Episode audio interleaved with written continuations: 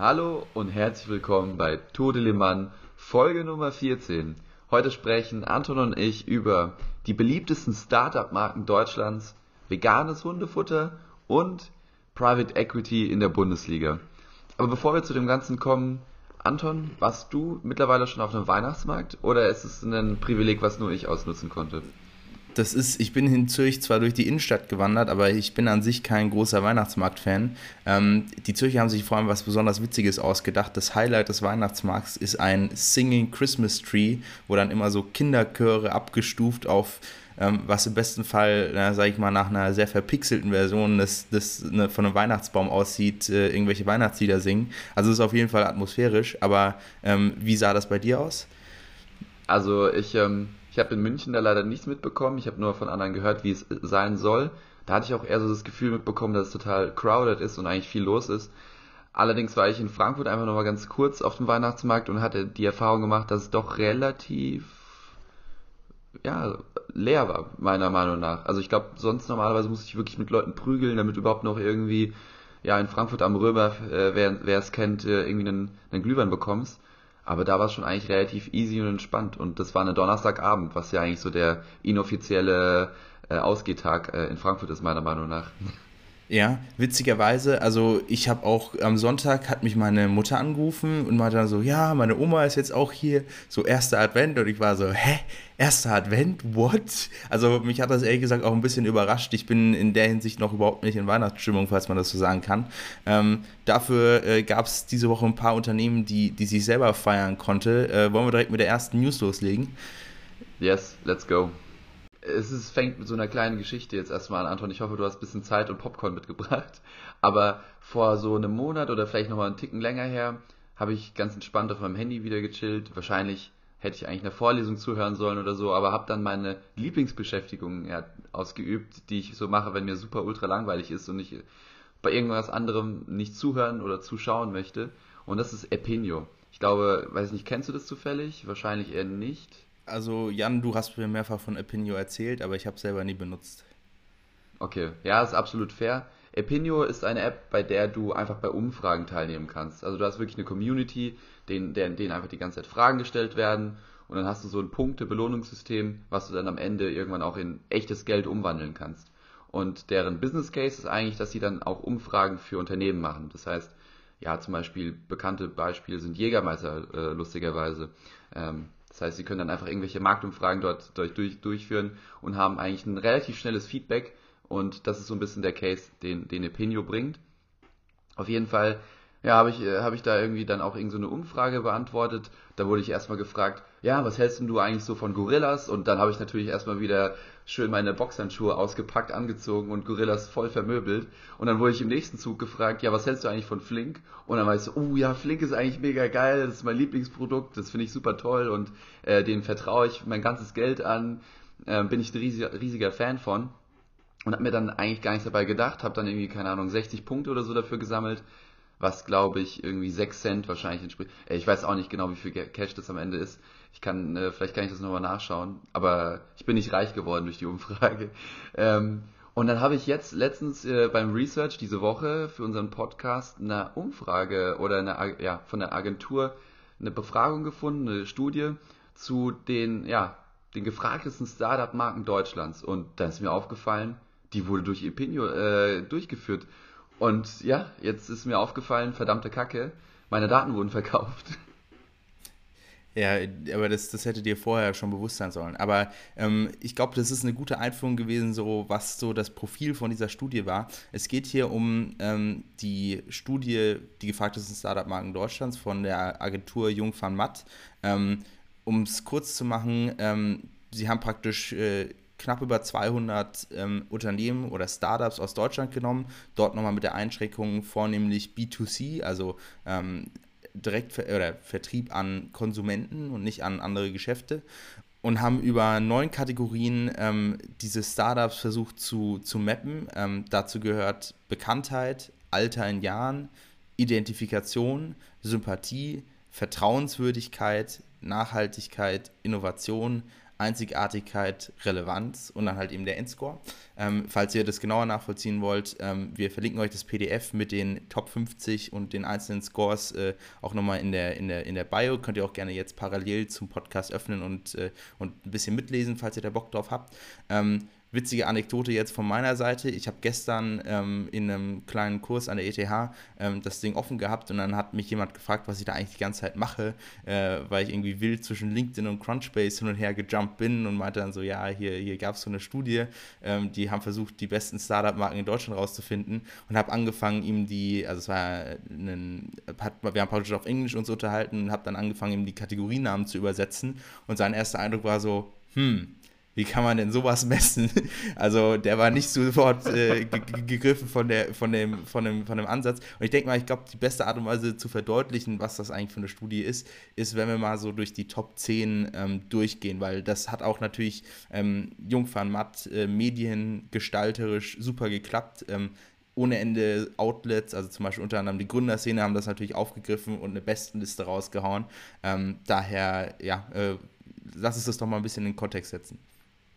Ja, auf jeden Fall. Ich glaube, das ist ganz gut. Übrigens, du hast auch angesprochen, wurde ganz gut aufgegriffen und dann auch vielleicht in Newslettern verteilt oder bei Business Insider auch weiter, weiter geshared. Ich glaube, Leute fahren einfach total auf Listen ab, aber das ist ein anderes Thema, das, das wollen wir jetzt nicht aufmachen, das Fass. Ähm, vielleicht nochmal als letzte Randinfo, ich weiß gar nicht, ob du es äh, gesagt hast, aber es haben insgesamt 8000 Leute teilgenommen über Epenio an dieser Umfrage und äh, genau dabei kamen jetzt so diese Top-Startups raus. Ja, also um das nochmal spezifisch zu machen, die Studie, in also in der Statistik spricht man meistens von Relevanz na, bei mehr als 1000 Teilnehmern. Wie sind das jetzt hier 8000? Naja, weil ähm, Junfarmat halt eben acht Batches mit jeweils 25 Unternehmen gemacht hat, weil sonst ähm, wäre das, glaube ich, ein bisschen viel gewesen, eine Person direkt da 208 äh, Unternehmen äh, vorzusetzen. Ähm, da ist dann doch äh, trotz der, obwohl Epinio für viele wahrscheinlich nur eine Nebenbeschäftigung ist während der Vorlesung, äh, die, die Aufmerksamkeitsspanne doch nicht hoch genug. Ähm, das andere, was ich noch sagen möchte, ähm, das ist natürlich auch eine relativ gefährliche Angelegenheit, dass das so viel gefeatured wurde, weil ähm, es geht hier wirklich konkret um die gefragtesten Startup-Brands, also nur um den Markennamen an sich. Ähm, allerdings hat jetzt hier auch Jung van Matt selber dann ähm, beschrieben, ähm, dass sie mit dem deutschen Startup Brand Ranking 2022 wollen wir fortfahren, die Rising Stars der deutschen Gründerszene zu einem frühen Zeitpunkt sichtbar zu machen. Witzigerweise mit fortfahren beziehen sie sich darauf, dass sie das letztes Jahr schon mal gemacht haben. Also ihr Track Record ist sehr kurz und basierend auf einer Studie. Also das, das Wort fortfahren finde ich schon mal witzig. Ähm, aber äh, ich, viele haben das natürlich dann auch so in den Kontext gesetzt, als ob das die gefragtesten Startups oder die gefragtesten Businesses in Deutschland wären. Und das können wir direkt von vornherein sagen, das ist vollkommen falsch, gerade weil die echten Juwelen der deutschen Startup-Szene natürlich mit diesem reinen B2C-Fokus gar, nicht, äh, gar nicht mit dabei sind. Also ein Celonis hier zum Beispiel ähm, wird nicht auftauchen. Ganz genau. Ja, das Problem an der äh, hier ist natürlich, dass ja jetzt auch aus meiner Perspektive wäre schwierig, wenn ich gefragt werde, was wie ich das Produkt von Celonis äh, bewerte, äh, ist ja ist ja relativ relativ klar.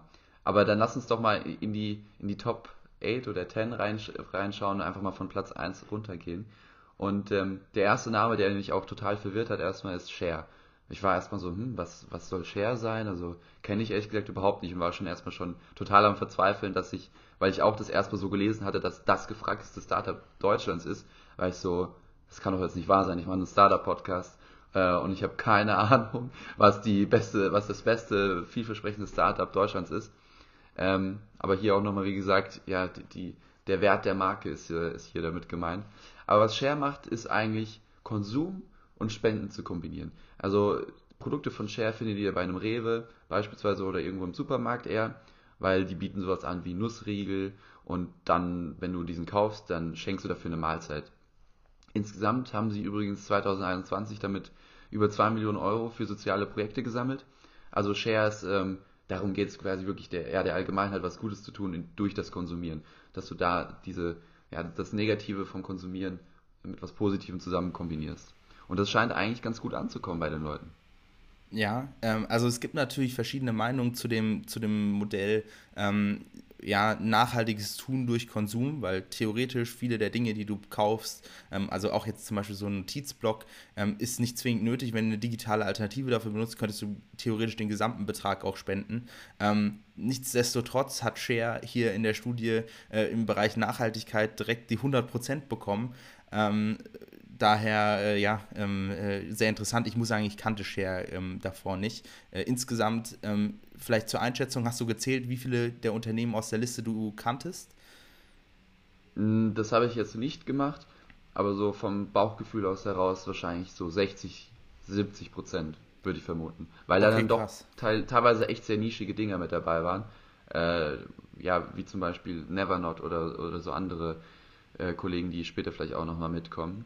Ähm, also, aber eine Sache würde ich zu Share noch sagen. Tatsächlich haben die eine, mein Lieblingsprodukt fast schon kreiert, aber ich wusste das gar nicht, ja, dass das jetzt irgendwie so ein, so ein Ding ist äh, und dass die so super auf der Sustainable Schiene fahren. Aber die haben wirklich die beste Vanilleseife, die du irgendwo kaufen kannst. Also wenn du, wenn du gerne deine Hände wäschst nach dich einfach wirklich richtig toll fühlen möchtest, dann ist Share schon wirklich das richtige Produkt für dich. Vor allem, weil du dich dann auch noch, dir auch noch denkst, hey, ähm, ich habe jetzt irgendjemand seine Hygieneausgaben äh, bezahlt, der finanziert, der es, der es sonst nicht könnte. Bist du fertig mit deinem Product Placement? ja.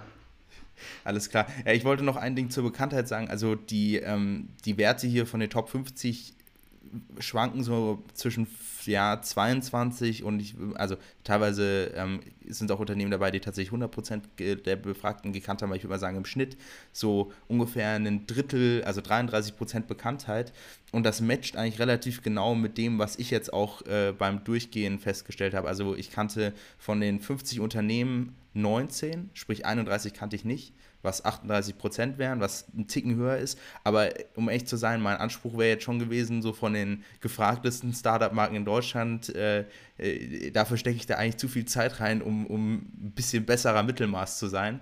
Ähm, aber gut, ähm, ich glaube, wir, wir, können mal zu äh, Platz 2 übergehen und zwar ist das MADE. Ähm, das ist die Abkürzung für Medics at Your Doorstep, wenn ich mich nicht vertan habe. Ähm, und ähm, die machen am Ende nichts anderes als das Gorillas für Medikamente.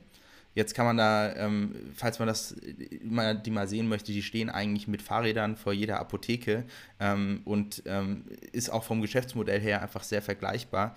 Das, der große Unterschied im, Zweifel, äh, im Vergleich zu Gorillas ist halt eben, dass der äh, Gang zur Apotheke immer noch ähm, relativ reguliert ist. Also zum Beispiel das E-Rezept ist sowas, wo viel drüber gesprochen wird im Zusammenhang mit Made, ähm, weil falls das E-Rezept kommt, dann kannst du natürlich, gerade auch weil mir hier die Zielgruppe, ähm, ja, die Kranken sind tendenziell die Eltern, ähm, davon profitieren könnte, wenn sie halt eben wirklich in der Wohnung bleiben können und nicht zur Apotheke müssen, gerade wenn sie krank sind.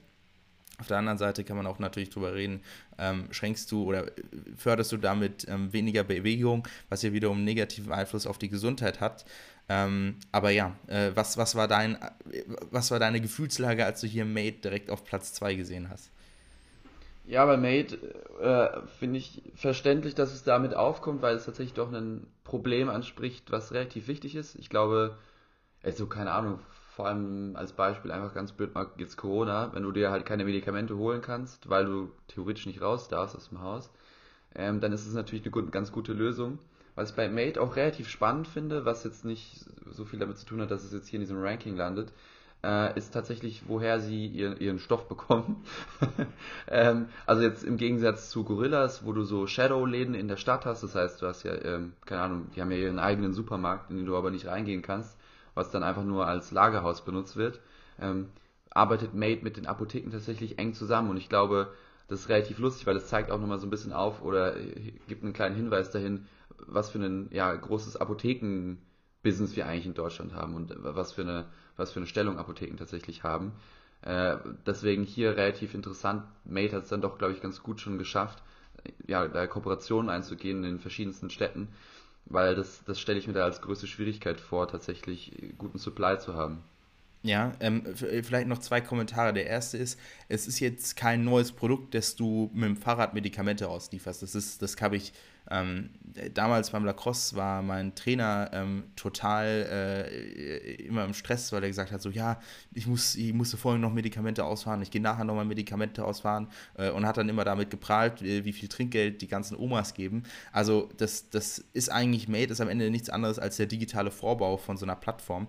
Und das andere ist, es gibt in den USA oder besonders in den USA schon relativ viele so Vorbilder, ähm, die mit dem Versand von Generika, also keine Ahnung, mit Medikamenten, die halt eben deren ähm, Substanzpatent ausgelaufen ist. Äh, bestes Beispiel ist dafür, glaube ich, immer Viagra, was irgendwie im Laden, weiß nicht, glaube ich, 60 oder 70 Euro kostet. Ähm, aber die Produktionskosten liegen irgendwie bei 2 Cent. Das heißt, äh, es gibt einen Online-Shop, wo du irgendwie Viagra-Pillen für 2 Euro kaufen kannst und die machen immer noch fast 99% Rohmarge.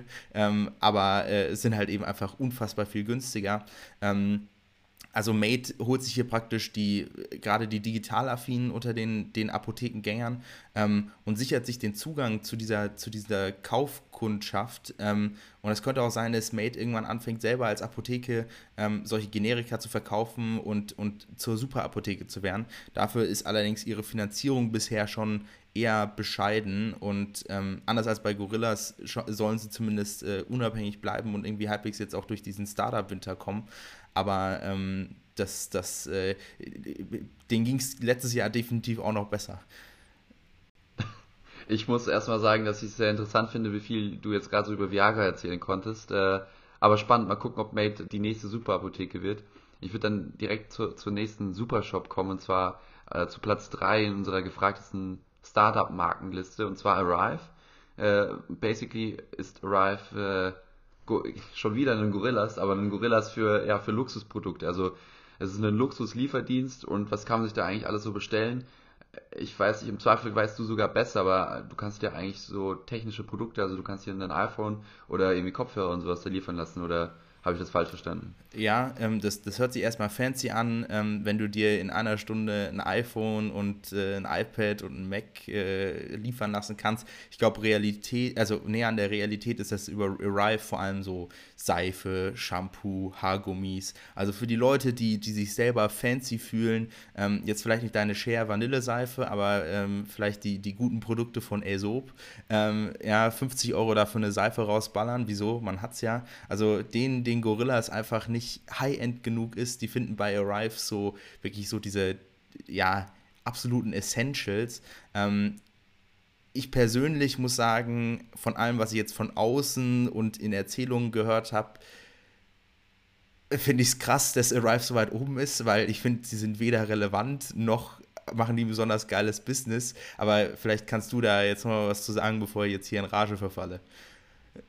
Ich muss zugeben, dass ich dir absolut zustimme. Also ich sehe jetzt generell in dieser Liste hat man einfach, glaube ich, sehr stark gemerkt, dass das Ansehen von Marken sehr stark daran gekoppelt ist, was eigentlich deren Businessmodell ist. Also, dass sie irgendwas Tolles machen, dass es irgendwie nachhaltig ist, irgendwie sozialen Benefit stiftet und mit, ja, mit Made und Share, da kann man noch, noch irgendwie vielleicht diskutieren und, und sagen, was da eigentlich das Gute dran ist. Aber bei Arrive sehe ich es von vorne bis hin absolut nicht. Die machen auch ihr Geschäft, glaube ich, primär tatsächlich darüber, dass sie einfach nur mit, für mehr Geld verkaufen. Das heißt, jetzt mal ein dummes Beispiel, wenn du ein iPhone für 100 Euro kaufen könntest, dann ist bei Arrive halt eben nicht für 100 Euro, sondern für 105 Euro zu haben. Und ich glaube, das Einzige, was Arrive dazu gebracht hat, hier so top, äh, top zu performen, ist, dass sie halt dieses Luxusgefühl auch sehr gut in ihr Marketing mit reinkoppelieren. Das bedeutet, wenn du ein Produkt bei denen bestellst, dann kriegst du auch diese tolle Verpackung. Ich glaube, die haben immer so ein Wolkendesign oder sowas ähnliches, so hellblau. Also das heißt, eigentlich die haben so ein paar, nur ein paar nice Designer hingesetzt und deswegen zahlst du jetzt plötzlich super viel Cash dafür, dass du eigentlich genau dasselbe Produkt bekommst, wie, wie wenn du es, keine Ahnung, bei Mediamarkt vielleicht bestellst. Also ich muss die ganze Zeit irgendwie an die Technikschiene denken. Aber wieso die jetzt eine gefragte Startup-Marke sind, auch du hast gerade gesagt, eigentlich habe ich von Arrive nur was gehört, weil ich an Startups interessiert bin. Aber ansonsten, forget it. Ja, ähm, ich glaube auch noch interessant ist, was jetzt nochmal die Studie ähm, und ihre, äh, ihre Aussagekraft irgendwie ähm, verdeutlichen soll. Äh, für Innovationen hat Arrive 97% von den Umfragenden bekommen, was äh, was einfach nur bei mir die Frage aufwirft, wofür. Ähm, das andere ist Relevanz, was ja auch ein relativ waschiger Begriff ist, äh, mit 94 Prozent. Also jetzt sagen wir mal, sagen wir mal ehrlich, ich glaube, ich, also ich würde mich, äh, ich würde es eher als wahrscheinlich äh, darstellen, dass wir Arrive nächstes Jahr nicht mehr in Deutschland haben, ähm, als dass die Kollegen überleben und äh, wer das vermissen wird, darüber kann ich nur mutmaßen. Also eine wirklich gute, eine gute Antwort auf die Frage habe ich nicht. Aber bevor wir uns daran festgreifen, ähm, lass uns mal zu Nummer 4 gehen. Und das war nach Share das zweite Unternehmen, was ich kannte, nicht, nee, was ich nicht kannte. Ähm, und zwar die Never Not GmbH. Das ist tatsächlich das erste Mal jetzt ein Unternehmen, wo ich sage, nice. Also, äh, das nice hat sich ein bisschen komisch angehört, aber was Never Not macht, ist eigentlich, ähm, die bieten verschiedenste Produkte für Frauen an. Also vor allem fängt es an mit so Soft-Tampons und sowas. Das heißt, Tampons, die du ähm, auch benutzen kannst während des Sex. Äh, oder auch andere Produkte, die ja sehr sex-rated sind, aber auch eher auf die auf eine weibliche Kundschaft abgeschnitten ist, äh, zugeschnitten ist. Keine Ahnung, beispielsweise veganes Gleitgel und ja und solche Sachen. Und was glaube ich Nevernot als Marke richtig macht, ist, oder ja, so, so herausstechend ist, dass sie sehr, sehr gerne Tabus brechen und eigentlich durch offene Kommunikation über sonst eher so verpönte Themen ja, sich einfach sehr gut positioniert und es so ein bisschen Spiel und Farbe mit reinbringen. Das heißt, die Tampons sind nicht so super klinisch verpackt wie ein OB äh, und du hast das Gefühl irgendwie, weiß ich nicht, wenn du da irgendwas falsch machst, dann äh, explodiert der ganze Kollege, sondern die Tampons sind auch in einer sehr angenehmen, zu, zu, ja, zu konsumierenden Verpackung und sehr, spiele, sehr spielerisch, ähm, ja, einfach, einfach nicht so eher na, mehr nahbar gemacht. Ich glaube, das ist, das ist das, was, das, was sie ganz, gut machen. Ja, also ich glaube auch ähm, definitiv äh, ein klarer äh, positives Beispiel, wie man durch seine Website Due Diligence durchkommt. Ich fand die Website ehrlich gesagt ziemlich cool gemacht. Ähm, jetzt äh, die von den Produkten her ähm, ist es halt eben so Sex oder ja Intimhygiene Produkte. Ähm, erstaunlicherweise Bekanntheit 25 Prozent. Das, das, das kann ich überhaupt nicht einschätzen. Also kanntest du die davor oder war das jetzt für dich auch ein Novum? Das war für mich auch komplett neu, also ich kannte sie nicht. Naja, ähm, aber ich stimme dir zu, also kann ich, ähm, kann ich definitiv, hätte ich jetzt per, persönlich jetzt nicht als Brand ähm, von der Bekanntheit her ähm, was, was auch richtig ist, Arrive hat 1% mehr Bekanntheit als Never Not, aber halt eben wie die Marke an sich aufgesetzt ist und für welche Werte sie steht, ähm, muss ich sagen, finde ich, äh, hat es auf mich einen deutlich stärkeren oder bei mir einen deutlich stärkeren Eindruck hinterlassen als Arrive. Äh, oder vielleicht einen deutlich positiveren Eindruck als Arrive. Äh, Arrive hat auch einen starken Eindruck hinterlassen. Das, das muss man, muss man natürlich zugeben. Ähm, alles klar. Ähm, ich würde mal direkt weitermachen und die nächsten zwei Unternehmen kann man ganz gut zusammenfassen. Und zwar ähm, das, auf Platz 5 sind Blaue Helden und auf Platz 6 sind Everdrop. Die Kollegen machen eigentlich mehr oder weniger genau das Gleiche. Und zwar machen sie so Spülmittel und Putzmittel in Pulverform, um Plastik einzusparen. Das hört sich erstmal gut an, weil Plastik sparen ist, ist immer eine tolle Sache. Ähm, und äh, dass du die zu Hause machst und, äh, und das Ganze umweltfreundlicher gestaltest, das ist super gut. Ähm, das, die böse Überraschung ähm, wartet dann aber, wenn man mal äh, die, die Kollegen bei Trustpilot eingibt und ohne Ende Bewertungen findet, dass das zwar alles cool ist mit der Nachhaltigkeit, aber die Dinger einfach nicht funktionieren. Also die Putzmittel ähm, total untauglich sind und die Spender, in denen du das zusammenmischst, die da zugestellt sind, massive Designfehler haben, also kaputt gehen, auslaufen, etc.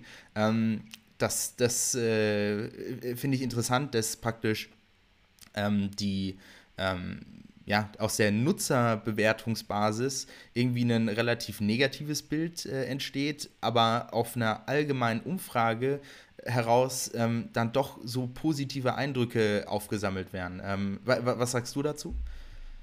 Ja, das ist super interessant. Äh, ich glaube, hier sieht man nochmal ganz gut, ich weiß gar nicht, ich muss mal ganz kurz nochmal nachschauen, was die Bekanntheit von denen war. Ah ja, genau.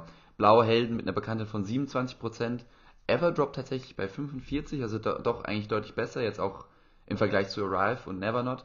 Aber mein, mein Fazit daraus ist eigentlich, du siehst, dass diese Umfrage hier mehr zeigt, ja, was für einen, was für einen Marketing und wie die auf Social Media eigentlich sich präsentieren, diese ganzen Startups.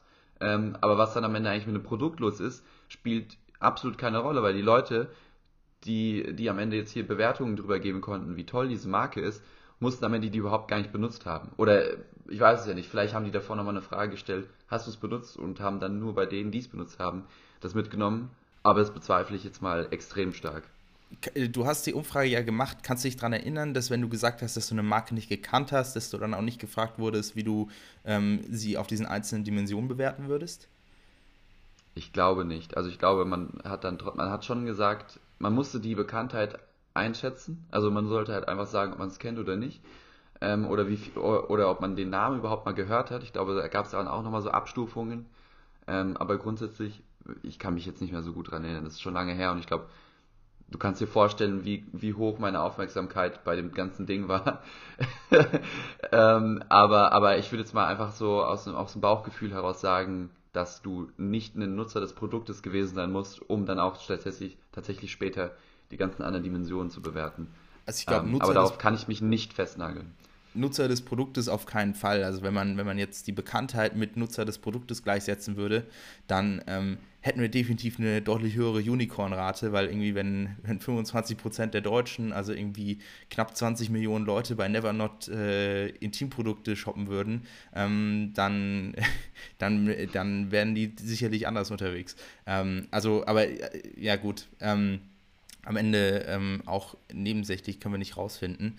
Ähm, noch ein Kommentar oder wollen wir, wollen wir zum nächsten Unternehmen kommen? Ja, ich würde direkt zum nächsten Unternehmen kommen, was ich davor auch so nicht kannte. Äh, und zwar Jokolade, oder ich weiß gar nicht, wie man es tatsächlich aussprechen soll, aber von, von dem berühmten Super, Superstar Joko gegen Klaas, Joko Winterscheid, der sich ja auch äh, in letzter Zeit hier und da mal bei, als Investor auch mal versucht, hat jetzt hier, ich würde es mal ganz, ganz böse als Tonys Chocolonely-Kopie abstempeln. Ähm, ja, die quasi die faire, nachhaltige Schokolade die auch in einer coolen Verpackung daherkommt und deswegen einen Preisaufschlag hat. Äh, ja, der, der hat es dann tatsächlich mit seiner Schokolade äh, auf ja, einen relativ stolzen Platz 7 geschafft hier in der Liste. Aber wir dürfen dabei ja nicht vergessen, dass Platzierungen hier mit nicht zu viel Gewicht äh, mitgenommen werden sollten jetzt nimmst du eigentlich schon unser Fazit vorweg, dass wir sagen, die Liste ist Bullshit, aber ähm, ja, ich, ich, kann dir nur, ich kann dir nur zustimmen. Also ähm, Tonys Chocolonis ist, glaube ich, 2005 gestartet und Jokolade gibt es jetzt laut der Studie seit zwei Jahren, ich glaube 2020, das kommt hin. Ähm, und vom Branding, von der Webseite, vom Ansatz her ist es halt eben einfach eine ganz billige Kopie und dafür nicht mal besonders äh, schnell gewesen, sondern ähm, es wirkt irgendwie für mich so, als ob äh, Yoko äh, irgendwie seinen Namen kommerzialisieren muss, weil seine ganzen anderen Startup-Ventures, wie zum Beispiel Get Butler, einfach mächtig den Bach runterfahren und, äh, und, und der Typ äh, sagt so, nee, es ist wieder Zeit, äh, den Cashhahn aufzudrehen, ich will auch wieder in Urlaub fahren. Ähm, also, ja, ähm, ist eine, also fairerweise muss man sagen, die Schokolade ist gut. Die Brand, die sie aufziehen, ist stark, aber es ist nicht originell. Es ist, äh, es ist einfach, oder äh, ich könnte daran jetzt keine Großartigkeit erkennen, sondern maximal ein gutes Plagiat ähm, mit dem Gesicht von Joko Winterscheid. Und man sieht auch wahrscheinlich, wenn man, wenn man jetzt davon ausgeht, dass, dass die Faktoren alle gleich gewichtet worden sind, äh, dort, wo Jokolade natürlich komplett ähm, äh, im, äh, aus, aus allem hervorsticht, ist bei der Vertrauenswürdigkeit. Was auch witzig ist, wenn man überlegt, dass die kompletten Pro-7-Shows alle gescriptet sind und eigentlich also das, das muss ich sagen, das, das finde ich, schon, find ich schon witzig. Jetzt mal eine äh, Frage für dich. Kanntest du die vorher und hast du das Produkt mal getestet? Genau, also ich, ich würde jetzt nicht sagen, dass die Schokolade gut schmeckt, wenn ich sie nicht probiert habe. Ich habe sie probiert. Ähm, ich finde, äh, Tonys Chocolonelys ist im Zweifel, würde ich mal sagen, äh, zumindest auch als ich sie das erste Mal so 2004 14 oder sowas probiert habe, habe ich noch im Hinterkopf, ich fand, es hat nach einer Bitterschokolade geschmeckt, ja. Ähm, also das ist, das ist natürlich auch der, der ähm, bei der Fairtrade-Schokolade oder bei diesen ganzen fairen Produkten habe hab ich immer irgendwie, wurde ursprünglich mal bei mir das Image kreiert, so, die schmecken einfach eher nach Zartbitterschokolade. Die sind nicht süß, die sind nicht, die machen nicht Spaß, die sind keine Kinderschokolade, wo du dir denkst so, boah, ist das lecker, sondern es ist eher so, du genießt das mal und dann ist da irgendwie noch Karamell und Brezeln mit drin, also diese Knusperbrezeln. So, es ist fancy, aber so, ich, ich muss das nicht jeden Tag essen. Ähm, die haben sich natürlich mittlerweile auch verändert und, und äh, mittlerweile, ähm, gerade wenn sie leicht angewärmt ist, muss ich sagen, finde ich, find ich Toast immer noch top. Ähm, Jokolade hat ähnlich fancy Geschmacksrichtung, aber gefühlt ballern die Kollegen einfach mehr Zucker rein. Ähm, deshalb schmeckt die ein bisschen süßer und ist so für die, sag ich mal, äh, Kinderzunge, die, die Joko sonst im Fernsehen zuschaut, äh, eventuell geeigneter. Ja, vielleicht um, um das Thema Joko Winterscheid abzuschließen. Kleiner Nugget, ich glaube aus unserer ersten Episode, da habe ich ein bisschen meine Erfahrung zu Sushi Bikes mitgeteilt und Sushi Bikes ist auch ein Startup äh, aus München, was Elektrofahrräder verkauft und genau meine Erfahrung damit habe ich in Episode Nummer 1 geteilt. Also schaltet da gerne einfach mal rein und, und, und hört mal zu, was so meine Erfahrungen waren äh, da mit anderen Unternehmen, bei denen Joko mit dabei ist. Ja, was, was witzig ist, wenn man Joko Winterscheid und Startup sucht, findet man einen Haufen an Interviews. Ähm, und äh, viele davon sind noch aus der Hochphase der, des, des Startup-Hypes, so 2019, 2020, 2021, ähm, wo er dann auch teilweise sagt: so, ja, der Erfolg mit Sushi-Bikes, der macht richtig Laune. So, jetzt, all things considered, ist Sushi-Bike ein mittelmäßiges Startup.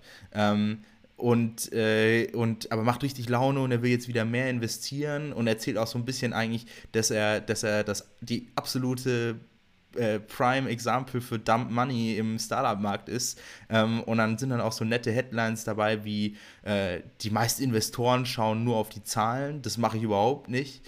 Äh, also, ähm, ja, gut, äh, das, ist, das ist natürlich am Ende jedem selber überlassen, wen er in sein Startup reinlässt. Aber ähm, was, was hier auf jeden Fall unterlegt wurde, ähm, Joko Winterscheid genießt zumindest in der allgemeinen Bevölkerung ähm, noch relativ hohe Sympathiewerte und seine Produkte werden zumindest halbwegs vernünftig angenommen.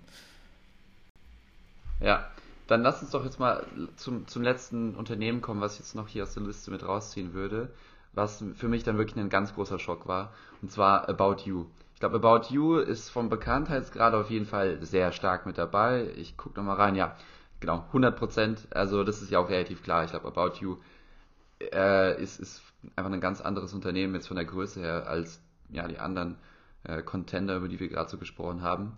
Aber hier habe ich wirklich ein ganz großes Fragezeichen, wieso diese Marke so tollen Anspruch findet. Also Jetzt auch im Vergleich zu, zu Nevernot haben sie einfach überhaupt keinen Edge, dass sie vielleicht äh, ja, einfach Produkte ganz anders nochmal herangehen und irgendwie besser für eine Gruppe, Zielgruppe einfach äh, rausbringen oder dass sie auf der anderen Seite wie Blaue Helden irgendwas Tolles, Nachhaltiges machen oder wie Made ja ein, ein medizinisches Problem lösen. About You ist einfach nur ein, ja, ein, ein Online-Shop für Kleidung und hat nichts mit nachhaltig zu tun. Übrigens auch relativ interessant, seit Börsengang letzten Jahres haben die auch 80% verloren. Klar, jetzt könnte man sagen, in der Zeit haben irgendwie fast alle so viel verloren, die irgendwie vergleichbare Unternehmen sind oder zumindest Tech-Unternehmen. Äh, aber da würde ich About You fast schon auch eher in die Schublade mit reinstecken. Ich weiß nicht, Anton, kannst du About You irgendetwas abgewinnen? Also äh, kurz zu der Börsenentwicklung. Ähm, man sieht auch Tarek Müller ohne Ende durch Interviews hecheln und sagen, sein Ziel ist es nicht, bei About You rauszugehen, bevor nicht jeder Investor sein Geld zurückbekommen hat. Also der ist auf jeden Fall unter Stress deswegen. Ähm, also kalt lässt sie, sie sicherlich nicht, aber ich, ich würde nochmal differenzieren bezüglich diesem Zugangsproblem, was du angesprochen hast, weil ähm, ist es äh, jetzt wieder Referenz an, an, an Pip Klöckner aus dem Doppelgänger-Podcast. Ähm, ich finde diese Einschätzung eigentlich ganz gut, dass du sagst, so Offline-Retail ist so die Generation 50 plus, so 35 bis 50 ist die, die dann im ersten Schritt auf Zalando aufgesprungen sind, so als erstes richtig, sag ich mal, äh, ja, coole Art und Weise online zu shoppen. Und alle unter 35 sind jetzt die Leute, die About You voranbringen. Also du hast diesen Generationenumbruch und ähnlich wie, wie, wie sie halt eben sagen, bei zum Beispiel bei Social Medias, also von Facebook auf Instagram auf Snapchat und TikTok gibt es halt eben auch beim, äh, beim Kleidungsshoppen ähm, eben diese Generationenwechsel. Ähm, das, das erst damit dazu gesagt. Ich glaube, ob About You ein gutes Unternehmen ist, ich bin, ähm, ich habe tatsächlich äh, einen kleinen Teil meines Portfolios in About You liegen, ähm, weil, äh, ja, ich glaube, weiter runtergehen kann es mit denen nicht. Ähm, und, äh, aber, äh, also, es ist definitiv jetzt kein, ähm, aus meinen Augen kein junges Startup mehr und mit acht Jahren halt eben auch schon relativ nah an dieser zehn-Jahres-Marke, die sie sich selber gesetzt haben. Äh, ich müsste jetzt einmal kurz durchschauen, aber ich glaube, es ist tatsächlich sogar das älteste Unternehmen in der Liste drin. Ja. Dann lass uns doch mal mit diesen ja sehr ausführlichen Deep Dives jetzt hier in die genau, jetzt waren es Top 8, über die wir gesprochen haben, nochmal kurz so einen kleinen Schweif über den Rest der Liste machen. Vielleicht mein nächstes Highlight ist dann selbstverständlich Finn Auto auf Platz 12. Äh, dadurch, dass ich natürlich jetzt hier bei denen arbeite, sehr, sehr, äh, dann doch denkt man sich so, wow, cool, wir sind in der Liste wieder drin. Ähm, aber gut, wie viel Aussagekraft die Liste hat, darüber können wir vielleicht gleich nochmal sprechen. Hast du vielleicht nochmal irgendwelche anderen Highlights oder Unternehmen, die du da gefunden hast? Und bevor du drankommst, sorry, eine Sache noch. Air Up, meine Lieblingswasserflasche, Trinkflasche, ist auch mit dabei. Ja, also ich glaube, was, was man noch kennt oder kennen sollte aus der Liste ist Miles Mobility, der ähm, ja, äh, Shared äh, Carsharing Service ähm, auf Platz 47. Das ist das weiß ich jetzt auch nicht, ob das unbedingt hätte sein müssen. Dann auf Platz 43 Trade Republic ähm, als eine der wenigen Finanzunternehmen, insgesamt relativ wenig Finanzrepräsentation. Ähm, Enpal auf Platz 35. Das, ich, das fand ich wiederum sehr überraschend. Also ich hätte gedacht, Enpal ist eigentlich eher eine, eine nischige Lösung, aber hier mit 25% Bekanntheit oder 26% Bekanntheit merkt man doch, dass die Staubsaugervertreter ähm, durch Deutschland gegangen sind und Klinken geputzt haben und, äh, und davon erzählt haben, wie geil es ist, sich seine eigene Dach-Solaranlage äh, zu finanzieren. Ähm, auf Platz 33 Tink, äh, ein großer Treiber von Open Banking. Ähm, das, das äh, finde ich tatsächlich ist ein, ist ein, ist ein, äh, ist ein tolles äh, Beispiel für, für eigentlich eine, eine gute User-Application. Ähm, Unverständnis wiederum ausgelöst hat Flaschenpost und Sternglas. Flaschenpost zum einen, weil die Kollegen ähm, von Dr. Oetker akquiriert wurden, auch Unicorn-Status dadurch erreicht haben, allerdings so im, im Markttype gekauft wurden. Also ob Flaschenpost jetzt äh, mit, mit diesem Getränkelieferungsmodell ähm, langfristig gegen den Rewe, die das auch versuchen anzubieten, oder die Supermärkte, die selber versuchen, das anzubieten, ähm, bestehen kann und jetzt so die Diversifizierung, dass du reingehst, okay, wir nehmen jetzt das, was bei Gorillas an Footfall abfällt, äh, an Footfall an, halt eben Kaufkraft abfällt, versuchen wir noch aufzugreifen weiß ich nicht, ähm, aber natürlich relativ bekannt mit 68 Prozent.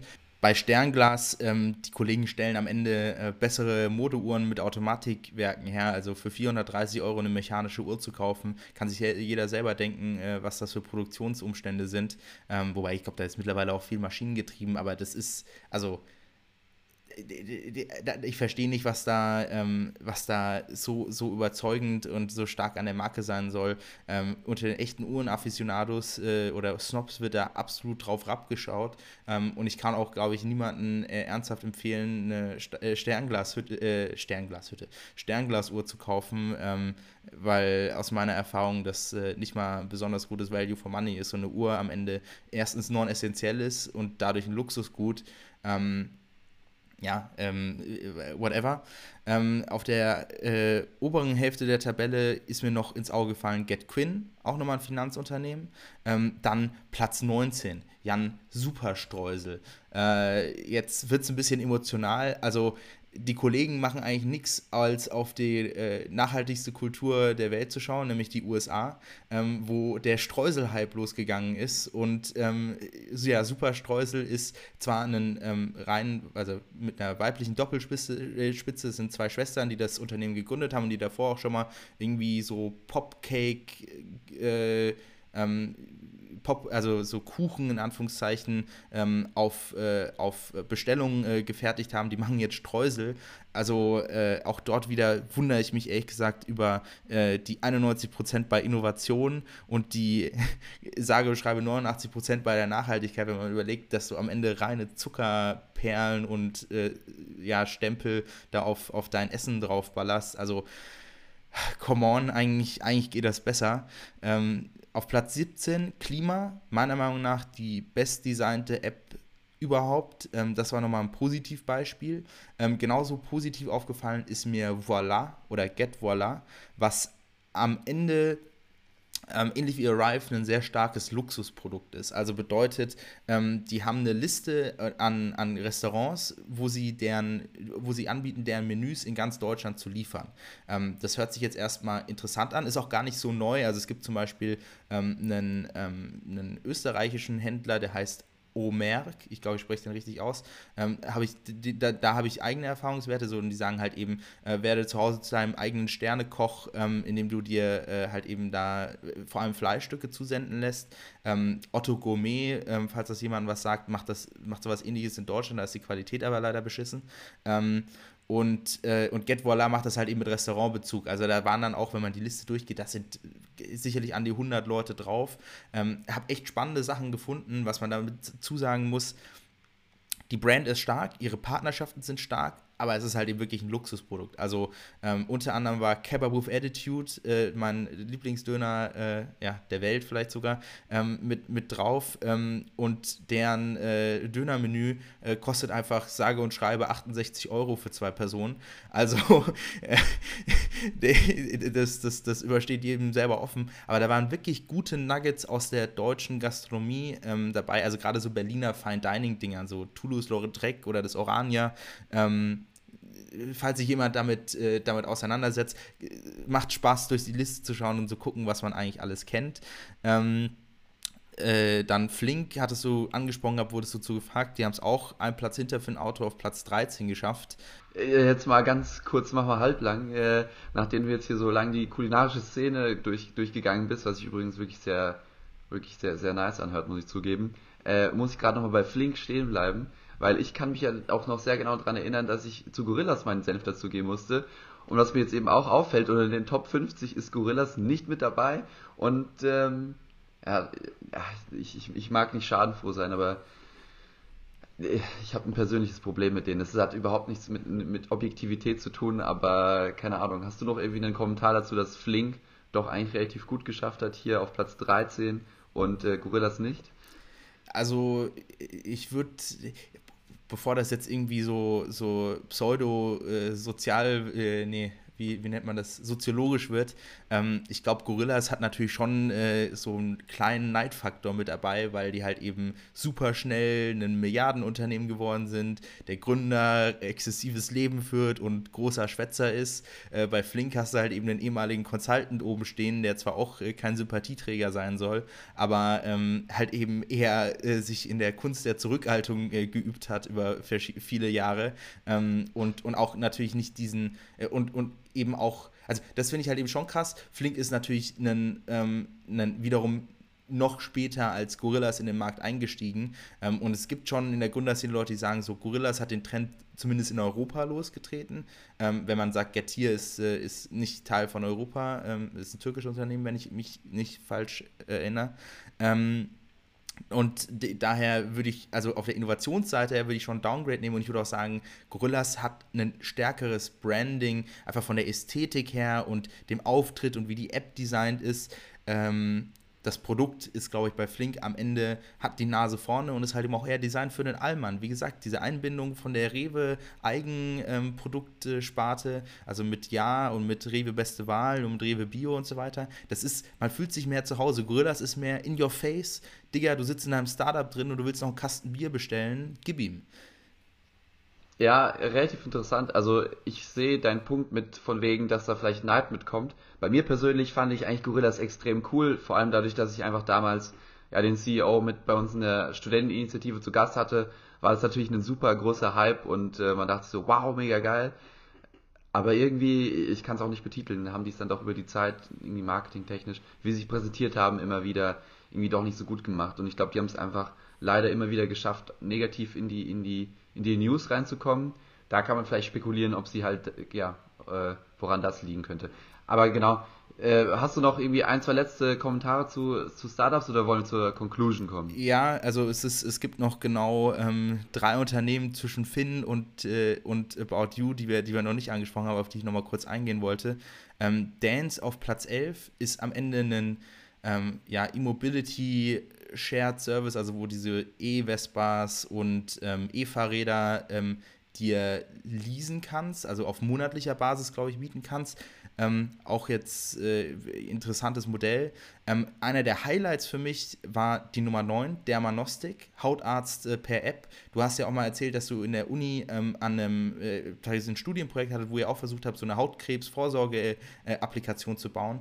Ähm, das finde ich tatsächlich ein ziemlich geiles Produkt und ähm, noch super frühphasig, ein starkes Gründerteam, kein Top-Tier-VC, aber immerhin, ähm, da, da, war ich wirklich, habe ich was gefunden, was, was mich, was mich, was ich vorher nicht kannte und was ich ziemlich geil fand.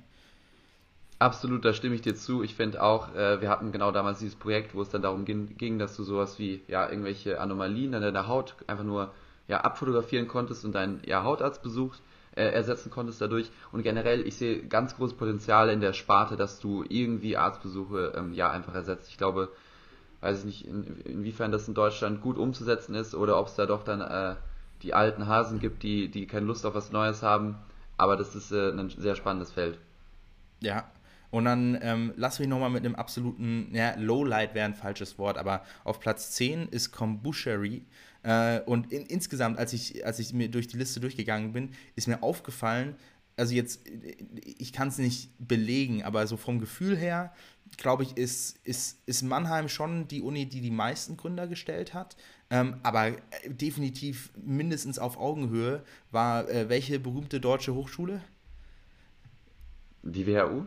Nee, die Apps. Ähm, und zwar äh, bei Kombuchery äh, sowohl im Gründerteam als auch über die komplette Investorenbasis hinweg. Also da waren äh, zwei Angel-Konglomerate und ein VC, der D2C Ventures heißt, der voller Appsler ist, die sich mehr Co-Gründer und CEO-Titel hin und her geschoben haben als, äh, keine Ahnung, also das ist das ist wirklich, das, das wirkt fast schon wie ein Ponzi-Scheme. So alle sechs Monate haben, haben die im gleichen Unternehmen sich den Titel CEO gegeben, damit sie dann alle sagen können, jo, wir sind alle Co-Gründer und CEOs. Unter anderem war da Emma Matratzen mit dabei, wo von den drei Typen, die im Vergleich alle No-Names sind, weil das Gesicht und der Dude, der jetzt dafür hauptsächlich verantwortlich gemacht wird, immer ähm, zum Erfolg zu führen und der auch bei LinkedIn irgendwie schon zwei Jahre vor den ganzen Kollegas, äh, die hier Managing Director in, in, ihrer, in ihrer Berufserfahrung stehen haben, äh, da am Start war. Äh, also äh, fand ich einfach sehr sketchy, aber Kombuchery ist am Ende ein Online-Shop für Kombucha. Äh, Kombucha hat ähm, relativ viele Nachhaltigkeitsvorteile, also es ist gesund.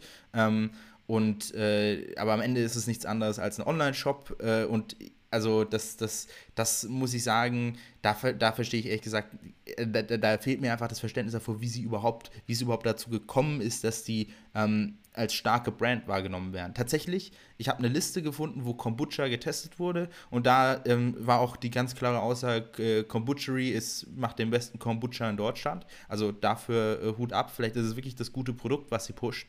Ähm, aber fucking hell, also das, das, äh, das hat mir echt ein bisschen wehgetan, als ich da ähm, die Hintergründe nachgeschaut habe und äh, festgestellt habe, äh, dass, dass äh, irgendwie ist so ein bisschen das Gefühl entstanden, das, was eigentlich kein Investor haben möchte, nämlich dass er nur ähm, ein, ein Investment in seinem äh, Fonds hat, was irgendwie durch Glück äh, auf den Weg des Erfolgs gekommen ist und jetzt dort alle Hoffnungen drauf ruhen. Da wird auch ein ziemlicher Druck natürlich dann aufgebaut.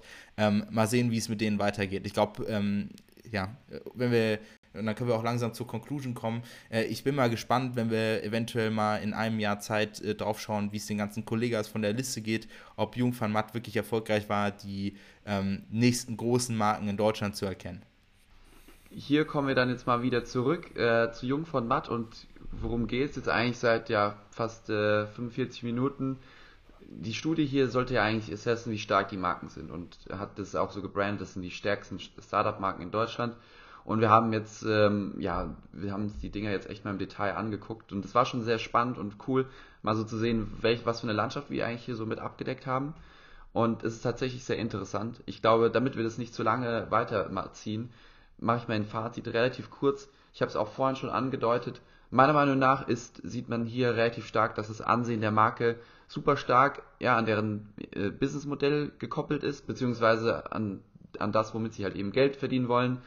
Ähm, jetzt auch wieder aus den Top 8. Ich glaube, Share ist ein ganz gutes Beispiel. Oder, ähm, oder auch äh, Blaue Helden und Everdrop. Wenn du Nachhaltigkeit und irgendwas für den Klimawandel, also gegen den Klimawandel tust, dann bist du schon mal generell relativ stark mit dabei. Oder wenn du irgendwie Probleme löst, wie zum Beispiel halt Mate, ähm, dann hast du schon mal eine ganz, ganz gute ganz gute Voraussetzung, um hier in dem Ranking ganz gut abzuschneiden. Und ich glaube, eigentlich das Wichtigste, und man darf auch nicht vergessen, was Jungformat äh, eigentlich ist. Äh, es ist irgendwo jemand, der sich um Marketing kümmert. Es ist eine Werbeagentur und genau das wird hier, glaube ich, am besten repräsentiert. Super viele Marken, wo ich mich gefragt habe, hey, was haben die hier in dieser Liste zu tun? Ähm, da bin ich auf den Schluss gekommen, dass sie einfach nur über tolles, tolles, äh, weiß ich nicht, Social Media Marketing oder durch tolle Verpackungen oder tolles Design allgemein und ähm, ja, Kommunikation nach außen sich gut dargestellt haben, dass sie einfach nur dadurch ja eine gute Marke aufgebaut haben. Und genau, ich glaube, das ist auch noch so ein bisschen der Case. Jung von Matt wollte jetzt nicht, äh, nicht unbedingt gucken, was sind wirklich die finanziell erfolgreichsten Startups, sondern welche haben einfach ein, ein gutes, eine gute Marketingabteilung. Äh, das ist so ein bisschen mein, mein Fazit und genau, also ich glaube, hier auch nochmal als, äh, als Gegenbeispiel, es gibt einige Unternehmen, die könnten wahrscheinlich eigentlich von, von als Marke her, wie viel Mühe sie sich vielleicht auch geben, nachhaltig zu sein oder irgendwie was zu verbessern, ähm, kann es teilweise fast schon egal sein. Sie kommen trotzdem nicht in diese Liste rein, weil ich würde jetzt einfach mal behaupten, keine Ahnung, ein Wettbüro, ähm, das irgendwie, keine Ahnung, so viele Mahlzeiten spendet, wie es eigentlich nur kann, das wird niemals ein gutes Ansehen genießen und dann dadurch in diese Liste mit einfließen. Das heißt, es ist sehr stark abhängig davon tatsächlich, ja, in welcher Branche dieses Produkt ist. Ähm, und genau, da, da merkt man auch nochmal, die ganzen Leute, die abgestimmt haben, sind über Epenio angekommen und die Leute erreichst du dann doch eher mit so easy Sachen wie halt, hey, Schokolade oder irgendwelche anderen Alltagsprodukte. Äh, und das ist auch ganz gut in der Liste hier mit abgebildet. Ja, ich, ich versuche es noch kürzer zu machen als du. Also ich denke mal, ähm, die Studie äh, lässt eigentlich so ein bisschen, äh, wird ein bisschen äh, mühelos gemacht. So, es ist, äh, sich bei Opinio die Leute rauszusuchen, finde ich irgendwie schade. Ich glaube, die Vorselektion der Unternehmen war jetzt nicht bombastisch, ähm, und auch das Endresultat spricht so ein bisschen für sich. Man merkt irgendwie, es ist, äh, zwar wird die Dimension Nachhaltigkeit mit reingenommen, aber ein tiefes Verständnis für Nachhaltigkeit hat da doch niemand. Nämlich, wenn du Putzmittel anbietest, was zwar weniger Plastik hat, aber keine Sau mehrfach verwendet, das heißt dann wieder anderes Zeug brauchst, dann hast du unnötige Emissionen äh, verursacht. Äh, also, das ist, das ist nicht durchdacht. Wobei, bevor ich mich jetzt da wieder aufhänge, ähm, ich würde mal sagen, der einzige, äh, und dann kommt halt eben nochmal dazu, äh, hier, glaub keiner Studie, die du nicht selber gefälscht hast. Ähm, das ganze Thema Framing im Zusammenhang jetzt mit einer, sag ich mal, mittelmäßig gebildeten und äh, aufmerksamen äh, Umfragepopulation ähm, kann natürlich dann auch wieder zu gefährlichen Ergebnissen führen. Ich bin mir nicht sicher, ob die Signalwirkung von der Studie sein soll, hey, ihr Startups nach draußen, guckt mal, was für Rotzig sie in der Liste hochgespült hat. Das könnt ihr auch, werdet mal Kunde bei uns. So schwierig ist es nicht. Ähm, daher, äh, also eigentlich finde ich es ehrlich gesagt fast schon ein Missbrauch von dem, von dem Status, den Jung van Matt als ja doch einer der äh, bekanntesten deutschen Marketingagenturen hat. Äh, irgendwie lässt mich das sehr unbefriedigt und enttäuscht zurück. Natürlich mit seinen zwei, drei Highlights, aber ähm, ja, äh, am Ende muss sich da jeder selber seine Gedanken drüber machen. Ähm, vielleicht äh, ändert sich meine Meinung, wenn, glaube ich, die meiner Meinung nach stärkste Marke in unserem äh, Index-Portfolio, nämlich Vitamin, da gefeatured wird, ähm, die, glaube ich, viele der Sachen ticken, die, die, hier, die hier nachgefragt werden. Ähm, aber bis dahin äh, muss ich leider meine, meine Zurückhaltung äußern und sagen, äh, vielleicht geht es nächstes Jahr besser und eventuell den Mund nicht so voll nehmen. So, nach diesem extrem langen Deep Dive und übrigens an der Stelle direkt nochmal ja, der Verweis an euch. Bitte gebt uns mal Bescheid, wie euch das gefallen hat, jetzt so lange einen Blog zu, äh, zu haben über wirklich ein spezifisches Thema. Haben wir jetzt einen sehr kurz zusammengefassten ja, News-Teil. Ähm, und eine äh, interessante Sache, wir haben euch über die letzten Episoden doch immer wieder mit Volocopter dann doch genervt. Äh, eigentlich wollten wir euch mit, mit so Flugtaxis äh, oder Flugtaxen jetzt in Ruhe lassen. Allerdings hat Lilium jetzt 114,5 Millionen Euro eingesammelt. Äh, es ist schon sehr witzig zu sehen, wie viel Cash da jetzt in, irgendwie in diese ganze Luftfahrtindustrie hineinfließt. Ich glaube, hier ist nochmal relativ wichtig zu verstehen, was eigentlich der Unterschied zu Volocopter ist. Volocopter möchte ja eben so Flugtaxen machen und ich habe jetzt auch Flugtaxi-Industrie oder Branche gesagt. Lilium äh, konzentriert sich ja eigentlich auf was ganz anderes und zwar anstatt auf den ja, intrastädtischen Verkehr, also mit intra halt alles innerhalb einer Stadt, das was ja ähm, Volocopter abdecken möchte, konzentriert sich Lilium eher tatsächlich auf den Flugverkehr zwischen Städten. Also du hast, ähm, die, die haben, sind auch weniger einen Helikopter, sondern tatsächlich eher einen Jet, wie sie es bezeichnen, oder ich glaube jetzt so für jeden Normalbraucher einfach nur als Flugzeug. Ähm, dementsprechend sehe ich Lilium auch eher als Konkurrenten zu sowas wie einer Regionalbahn oder vielleicht zu einem ICE und fast sogar zur Flugbranche. Also die haben auch, wenn man auf deren Website geht, so ein ganz gutes Beispiel, glaube ich, wenn du von New Jersey nach Philadelphia willst, dass es halt einfach mit dem Lilium am schnellsten ist und eigentlich sogar günstiger ist als Taxifahren oder so.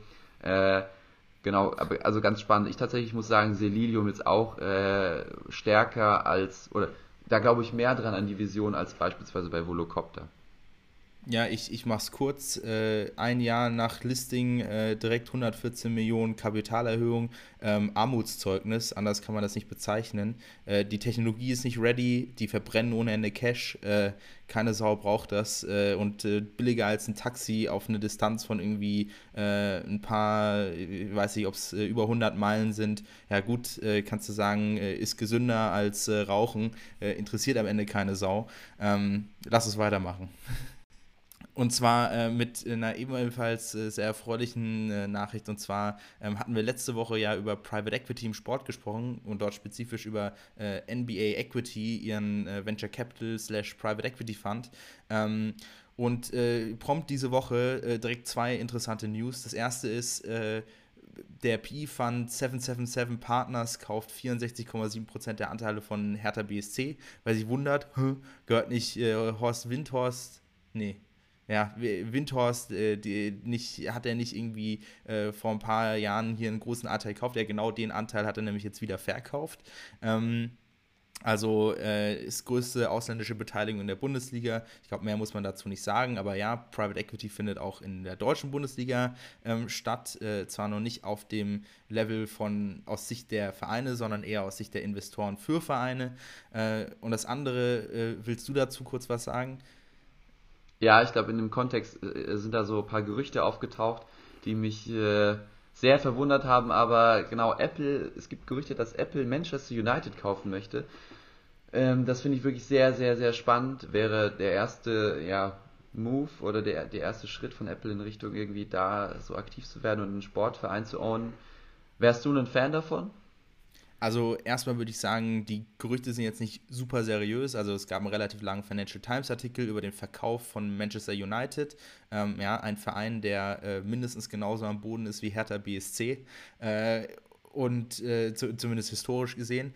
Ähm, und ich kann mir eigentlich kaum vorstellen, dass Apple äh, jetzt hier ins Sportgeschäft einsteigt. Also ich, ich, ich, das ist nicht ihr Business, da kennen sie sich nicht aus. Bei Google als AI First Company könnte ich mir deutlich eher vorstellen, dass sie einen Sportverein kaufen. Aber für Apple, die haben zwar das Cash und das wäre irgendwie ja die 7 Milliarden, die da die Gazer-Familie sagt, dass Manchester United wert ist, obwohl alle anderen sagen, du bist froh, wenn, wenn du den Laden für dreieinhalb los wirst. Äh, gut, das, das hört sich nicht besonders Apple-like an, um ehrlich zu sein. Ja, und ähm, eine Sache, die mir noch am Herzen liegt, die ich heute mit reinbringen wollte, ist, dass äh, die Produktivitäts-App Amy, äh, die 6,8 Millionen Euro gesammelt hat. Wieso, wieso ist das eine Herzenssache für mich? Das ist nämlich meine Lieblingsproduktivitäts-App schon seit Jahren. Und zwar seit Jahren warte, bin ich schon auf deren Warteliste, um endlich mal deren Beta-Version zu testen. Aber irgendwie hat sich da wirklich noch gar nichts getan. Äh, aber es ist trotzdem echt äh, krass zu sehen, dass sie, dass sie nochmal so viel Geld mit einsammeln. Relativ interessanter Hintergrund noch dazu ist, dass der Gründer Dennis Müller ja ein Ex-N26-Manager war. Oder genau ist, oder ist, er ist ein Ex-N26-Manager.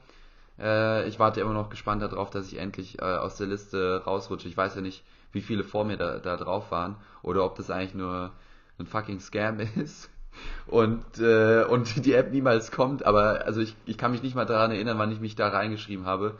Aber es ist auf jeden Fall Jahre her, dass ich, dass ich irgendwann mal auf Twitter total per Zufall irgendwie gefunden habe, dass ein Typ meinte, hey, ich bin dabei, eine Produktivitäts-App zu bauen, die so und so aussehen soll. Und das sieht cool aus, aber ich würde es gern verwenden. Ja, witzig, also ich habe das bei, ähm, bei OpenAI äh, und DALI 2 äh, irgendwie erfahren. Ich habe gedacht, es ist ultra schwierig, da reinzukommen und stehe immer noch auf der Warteliste. Aber hat, hat, mir hat letztens jemand gesagt, so, hey, ja, bei ihm hat es äh, zwölf Stunden gedauert, dann war er drin. Also da muss man wirklich mal ähm, äh, eventuell nochmal eine zweite Anfrage stellen. Ich glaube, das Management von solchen Wartelisten ist ziemlicher Bullshit. Ja, aber ho hoffentlich nicht Bullshit sind unsere Index-Companies. Anton, wollen wir reinlegen? Äh, reinlegen? Ja. Wollen wir reinstarten? Ich würde ich würd sagen, es ist Zeit. Let's go. Ich freue mich riesig, unsere oder meine heutige Index-Unternehmen mit hineinzubringen äh, in unsere tolle Liste. Ähm, ich musste lange mit mir hadern, weil es doch ein Unternehmen ist, was von der Serie her ein bisschen weiter fortgeschritten ist. Vor allem du bist ja doch eher so Pre-Seed, Seed-technisch unterwegs. Ah, ich kann es dann doch nicht schaffen, mich von so Serie A und Serie B Kollegen mal zu verlocken zu lassen. Und mit Leggy, ein äh, Unternehmen, was wir auch schon mal angesprochen hatten, habe ich doch jetzt hier einen, äh, ja, eine Lösung mit reingebracht für ein Problem. Also wir hatten auch in Episode 6 drüber gesprochen, was ist eigentlich mit Aktienbeteiligung für Mitarbeiter. Ähm, für dieses Problem, wie man das alles managt, äh, gibt es eben Leggy. Und ähm, zusammengefasst ist das einfach nur Cap Table Management, ähm, genau, an, anstatt halt äh, Excel-Sheets. Ja. Weil der Status quo ist aktuell so, in Finanzabteilungen musst du, hast du irgendwie, haben alle Zugriff auf alle Informationen, weil du hast dann wahrscheinlich irgendwo in eine, Google Drive oder so abgelegt ein riesiges Excel-Sheet, wo drauf steht, wie viel der Gründer äh, äh, an, an, an Shares hat und, und eigentlich auch alle anderen noch mit dabei. Und das ist natürlich irgendwie schwierig. Wahrscheinlich arbeiten die ganze Zeit Praktikanten damit und äh, haben irgendwie Kopfschmerzen, weil irgendein Export oder irgendeine Formel nicht funktioniert äh, und müssen dann ihr, ihr Zellenjonglieren äh, durchziehen, weil kein anderer Bock darauf hat.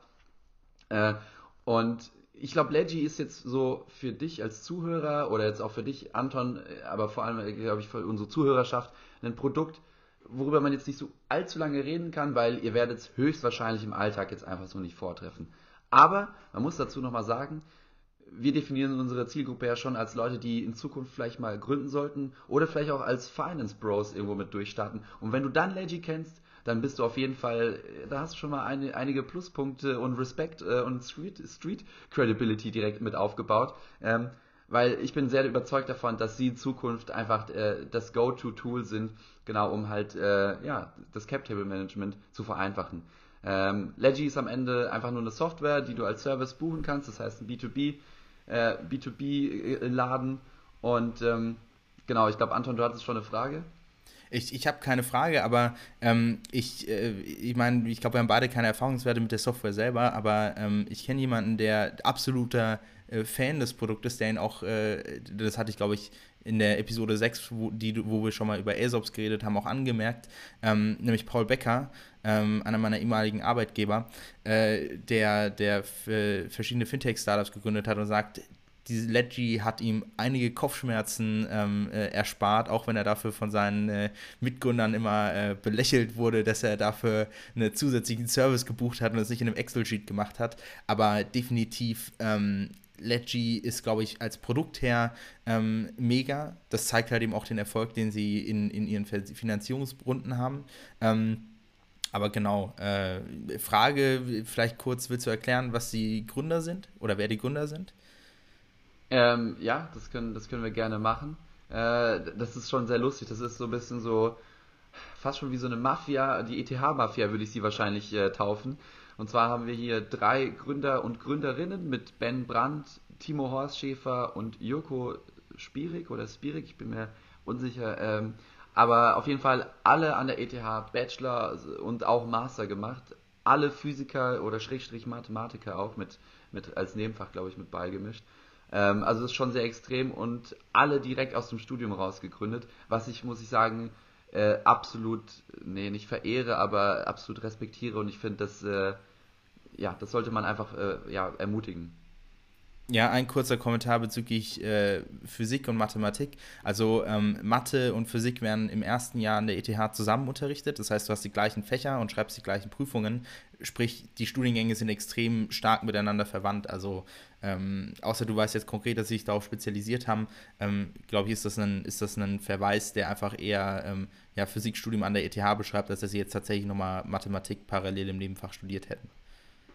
Okay. Ja, das ist doch äh, ganz, ganz gut, dass wir dich als ETHler hier nochmal für, für das Knowledge Dropping mit dabei haben. Komplett äh, unnötig ein, zwei, irgendwo auch, aber ja, komm, let's, let's, let's go. Nee, nee, das, das ist wichtig. Ähm, und ein zwei, ein, zwei Dinge, die ich noch in, in, hinzufügen möchte, wieso Leggy eigentlich so wichtig ist, weil man könnte sich ja fragen, gut, äh, hat jetzt so lange mit Excel-Sheets funktioniert, wieso, wieso brauche ich jetzt Leggy?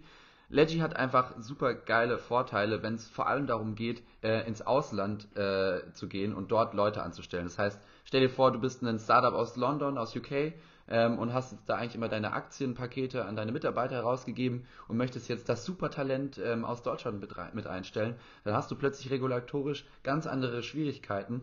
Äh, und genau auf diese Schiene, zumindest wenn man auf Leggy's Website geht, fokussieren sie sich tatsächlich jetzt auch und das framen sie auch so, äh, dass das eben ein sehr, sehr großer Edge ist. Also sie haben jetzt mittlerweile, glaube ich, sind 45 Ländern oder so vertreten äh, und haben irgendwie dabei recht 30 verschiedene Frameworks an, an Regulierungen abgedeckt. Ähm, das heißt, sie haben es echt geschafft, an einen sehr fragmentierten Markt äh, einfach abzudecken mit ihrer Lösung. Das ist super, super wichtig. Auch hier, wir haben oft über so sensible Daten in Unternehmen gesprochen. Hier auch wieder sehr, sehr, sehr gut, weil äh, ich sag mal so, wie es ist. Das habe ich jetzt in mehreren Unternehmen gesehen, so wenn irgendjemand einen Shared Drive hat oder generell einen, äh, du Zugriff auf Dateien hast, so dann hat es fast jeder. Und ich glaube, wenn du einfach nur in, in der Finance-Abteilung in einem Unternehmen bist, dann kannst du echt sehr genau sehen, welche individuelle Person wie viel Prozent äh, am Unternehmen hält. Und das sollte höchstwahrscheinlich nicht so sein, vor allem wenn man irgendwie Praktikant ist oder sonst was. Äh, und hier ist Leggy eben so toll, weil sie einfach Nutzerrollen verteilen können und du hast dann dein eigenes Dashboard, auch einfach nur als Mitarbeiter, wenn du vielleicht, weiß ich nicht, VP bist oder vielleicht auch in einer anderen Rolle, siehst du einfach nur, wie sich der Wert von deinen Aktien äh, quasi entwickelt hat, äh, welche es gibt ja dann so Sachen, die wir auch in Episode 6 nochmal erklärt haben. Also schaltet auf jeden Fall ein, wie das eigentlich mit Vesting und so weiter funktioniert. Also wie viele von deinen Aktien du tatsächlich schon eigentlich äh, ja sozusagen hast oder auf die du Anspruch hast. Ähm, also einfach nur alles, was dazu gehört. Das sind im Ende viele kleinere Dinge, äh, die, die fasst Leggy sehr gut zusammen. Das ist auf jeden Fall ein Produkt, was super wichtig ist. Ja, ich, ich will nicht, nicht nochmal äh, dich nochmal vom, vom Produkt zurück zum Team lenken. Ähm, also du hast gesagt, sind alles äh, ETH Physik, äh, Bachelor- und Masterstudenten. Ähm, haben die denn auch unterschiedliches Skillset? Weil also die Grundausbildung ist ja die gleiche. Ähm, also wie verteilen sich da so der technische, also ich glaube, technisch werden die alle ziemlich gut drauf sein. Ich weiß auch, dass die Physiker ähm, auch äh, selber irgendwie minimales Programmierwissen sich aneignen müssen. Aber gibt es da eher den Business Guy, eher den Marketing Guy, eher den technischen Guy oder ist das trotzdem eher so wie eine Einheit, die alle Probleme zusammen angeht und dann ein paar externe, die, die äh, eher die Business-Seite covern? Ja, also von der Rollenverteilung haben wir Yoko ähm, mit als CEO dabei. Tatsächlich gestartet sie, glaube ich, als CPO. Ähm, also, ja, ich glaube, da kann man jetzt so, wenn man deine Frage nimmt, schon herausziehen, dass es doch relativ schwammig oder doch eher flüssig ist und das ein bisschen offener geteilt wird von der Rollenverteilung her. Aber mit Timo Horstschäfer hast du dann doch auch einen, äh, den klaren CTO und äh, der sich quasi hier um die technische Seite kümmert. Ähm, und genau, CPO ist übrigens jetzt der andere Mitgründer geworden, der Ben Brandt. Ähm, also ich glaube, hier man merkt schon, dadurch, dass da auch doch dann irgendwie die Positionen ge gewechselt wurden, dass es da unterschiedliche Entwicklungen gab. Aber ich glaube, das ist absolut fair, weil man darf nicht vergessen, dass alle drei einfach frisch aus frisch gebacken, eher so aus, aus der Uni kommen, aus einer Research-Abteilung und ähm, ja, jetzt einfach nicht einen langen Weg, äh, Karriereweg hinter sich haben und schon fest, fest ihre, ihren ähm, Funktionen gefunden haben, zum Beispiel für Finance oder zum Beispiel nur für, äh, für Management oder nur für, für Technology. Ähm, ich finde es sehr gut, dass man da einfach noch offen bleibt äh, und die Leute sich noch selbst da drin wachsen können. Ich glaube, dass das starke Gründer sind, darüber muss man nicht streiten. Ja, also neben dem Punkt, den wir vorhin schon oder den ich vorhin schon gebracht habe, nach dem Motto, so das Produkt spricht für sich. Ich denke mal, was auch ein starkes Signal ist, ist halt eben, dass die drei Gründer trotz ihrer fehlenden Vorerfahrung immer noch ähm, das Unternehmen zusammenführen. Ähm, und äh, wie lange gibt es Leggy jetzt schon? Also wie lange haben Sie sich praktisch in diese Position schon eingearbeitet und äh, reinentwickelt? Wenn ich mich nicht täusche, dann gibt es Leggy schon, schon seit 2017. Und ähm, relativ spannend, auch jetzt äh, im September haben sie ihre Series B abgeschlossen, wo sie 22 Millionen eingesammelt haben. Und ähm, ich meine, sie sind ja schon in relativ vielen Märkten vertreten, aber es geht jetzt eben weiter darum, mit dem frisch gesammelten Geld ja die europäische Expansion voll, voll Kanada durchzupushen äh, und sich da richtig zu etablieren. Und ich muss da, wenn wir jetzt eh schon beim Cash sind, ähm, einfach nochmal darauf eingehen, was für super Investoren wir eigentlich mit dabei haben. Äh, jetzt in der letzten Runde als, als Lead-Investor New Enterprise Associates, ja auch eine der größten, weltweit größten ähm, VCs. Das ist ähm, schon sehr beeindruckend, aber auch wir Namen, die wir jetzt vielleicht in der letzten Episode so ein bisschen getrashed haben äh, mit Sequoia, aber es ist trotzdem immer noch absolut ein respektabler Name. B2V äh, hatten wir auch schon häufiger mit dabei. Also es ist A, super viel, super gut finanziert und auch noch ähm, ja, bei guten Anlaufstellen sind sie da auch gelandet und konnten wirklich Top-Investoren überzeugen. Äh, Fun Fact, äh, das ist auch das erste ja, Startup based in, in der Schweiz, was Sequoia überzeugen konnte. Sehr interessant. Äh, und äh, vielleicht, ich glaube, der, der Zeitpunkt ist gekommen. Ähm, Jan, willst du noch ein kurzes Fazit machen? Also The Good, The Bad, The Ugly? Genau, ähm, also das, das, das Gute und das Schlechte, ich habe es schon angesprochen, ich sehe auch ganz groß äh, den Vorteil, diesen fragmentierten Markt, den du hast, mit unterschiedlichen Regulierungen, dass sie das super gut abdecken können. Ich sehe das als sehr, sehr große Kernkompetenz, die sie mitbringen. Und hier finde ich es auch sehr, sehr spannend mit meiner ja, äh, Kombination. Und das war auch sowieso der ultimative Kick für mich, äh, dass Leggy mit hinein muss in den Index. Und zwar, dass sie in Kombination mit Omnipräsent äh, es dir perfekt ermöglichen, dein Remote-Team über mehrere Länder hinweg aufzubauen. Also wer sich noch daran erinnert, Omnipräsent ist dafür da, um Recruiting äh, in andere Länder hinein vor allem zu ermöglichen. Und ich bin auch fest davon überzeugt, dass wir in Zukunft in Remote First arbeiten. Ähm, an der Stelle kleiner Seitenhieb äh, an Elon Musk. Äh, ich bin da nicht, nicht ganz einverstanden, dass jeder die ganze Zeit im Office sein muss, auch wenn es grundsätzlich schon eine tolle Sache ist. Ähm, als letztes Gutes, was ich noch vielleicht mitnehmen würde, sind so ein paar bestehende Kunden, äh, sind beispielsweise Gorillas, Trade Republic, Taxfix, WeFox und OneFootball. Äh, also die, die Unicorn, die Unicorn-Charge aus Deutschland ist absolut abgedeckt. Ähm, und ich glaube, das sind alles tolle Zeichen. Alles klar. Dann, ähm, falls du keine Kommentare mehr ähm, dazu machen möchtest, würde ich einfach mal das, äh, das Wort übernehmen. Mach das gerne. Ich bin schon sehr gespannt, äh, was du heute zu erzählen hast. Ja, äh, nachdem ich letzte Woche äh, mich Versicherungen äh, angewandt habe und das Feedback äh, gar nicht mal so negativ war, habe ich gedacht, okay, gehen wir nochmal eine Stufe weiter hoch in der Kontroversitätsleiter. Äh, und zwar ist mein Indexunternehmen oder mein Indexneuzugang ähm, Vecdog. Und wie der Name schon sagt äh, oder suggeriert, handelt es hier sich um veganes Hundefutter. Sprich, es ist eine Direct-to-Consumer-Hundefuttermarke, die halt eben ihr Portfolio komplett vegan aufsteckt. Jetzt kann man sich natürlich im ersten Schritt erstmal fragen, ja, wieso? Ähm, Vegetarier äh, können da eventuell intuitiv das, das relativ gut auch für sich selber beantworten, aber ähm, ein Element ist definitiv, äh, viele Hunde haben Lebensmittelunverträglichkeiten. Also zum Beispiel ca. 50 Prozent ähm, leiden unter einer Rindfleischallergie. Ähm, für Lamm und Geflügel ähm, sind die äh, Raten ein bisschen niedriger. Aber die werden leider, weil viele Hundebesitzer nicht mit ihrem Hund zu einem äh, nahrungsspezifischen Tierarzt oder auf einen ernährungsspezialisierten Tierarzt gehen, ähm, wird dieser Zusammenhang selten entdeckt. Und auch hyperallergenes Hundefutter ähm, hat verschiedene Probleme. Äh, in jedem Fall ähm, sind halt eben die da davor austretenden so Verdauungsprobleme und Hautirritationen, die durch ähm, ja, falsche Fütterung entstehen können, ähm, ein Problem. Und vegetarische Ernährung, wenn sie denn tatsächlich die, die praktisch Grundbedürfnisse des Hundes erfüllt, ähm, umgeht einfach das zu einem sehr großen Teil, weil ein Hund eben nicht gegen Kartoffel allergisch ist, sondern primär eben gegen ähm, andere ähm, Fleischprodukte. Ähm, ein anderes Element ist noch der Hund. Äh, ein Hund mit 14, 15 Kilo stößt ca. 630 Kilogramm CO2 pro Jahr aus. Das ist, wenn wir sagen, ähm, berechnen würden in einer CO2-neutralen Welt, wie viel CO2 jedem Menschen zusteht, wäre das knapp 30 Prozent dieses Etats. Also äh, der Hund ist ein CO2-Emittent und auch dort entstehen 90 Prozent der Emissionen allein durchs Hundefutter. Das heißt, das ist ein riesiger Hebel und genauso wie halt eben bei äh, klassischen Fleischprodukten trifft hier halt eben auch wieder zu. Ähm, die vegane Alternative ist deutlich umweltfreundlicher.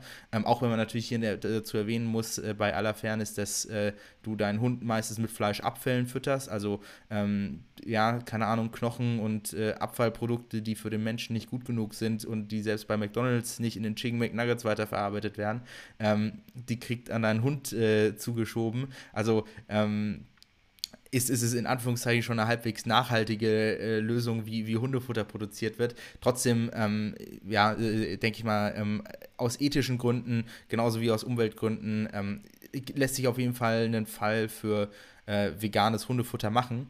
Jetzt ist natürlich die, die, das, was der, das Hauptproblem an dem Produkt ist, würde ich mal sagen, das Ganze wie. Nämlich ursprünglich ähm, ist die Aussage, mein Hund braucht Fleisch und der kann nicht vegetarisch ernährt werden, genauso wie beim Mensch, wo gesagt wurde, der Mensch braucht Fleisch, du hast Eiweiß und bestimmte Nährstoffmängel.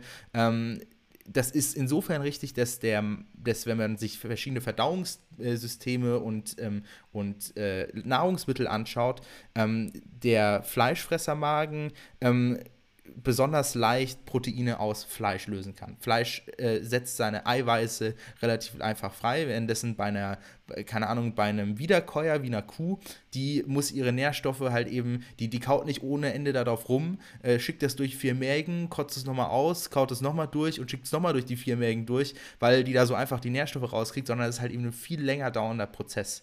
Und mittlerweile ist halt eben aber trotzdem diese Aussage, dass wir uns nicht vegetarisch ernähren können, für uns genauso falsch, wie es für den Hund falsch ist, weil die Technologie und Forschung uns mittlerweile ermöglichen, pflanzliche Proteine für den, sag ich mal, eher fleischorientierten Magen zugänglich zu machen. Also beste Beispiele sind so Sachen wie Kichererbsen, Linsen, ähm, normale Erbsen die so vorbereitet werden können, dass auch ein Hund daraus äh, Proteine ziehen kann. Und am Ende ist es äh, faktisch als aus, aus wissenschaftlicher Perspektive so, der Hund hat vielleicht Appetit aus Fleisch, das ist absolut korrekt, ähm, aber das ist am Ende wie eine mathematische Gleichung. Hund funktioniert, wenn er eine bestimmte Anzahl an Proteinen, Kalorien, ähm, Fette, Nährstoffe, also Vitamine, Ballaststoffe zu sich nimmt. Wenn das alles passt und er über diesen Level drüber ist, dann ist er happy.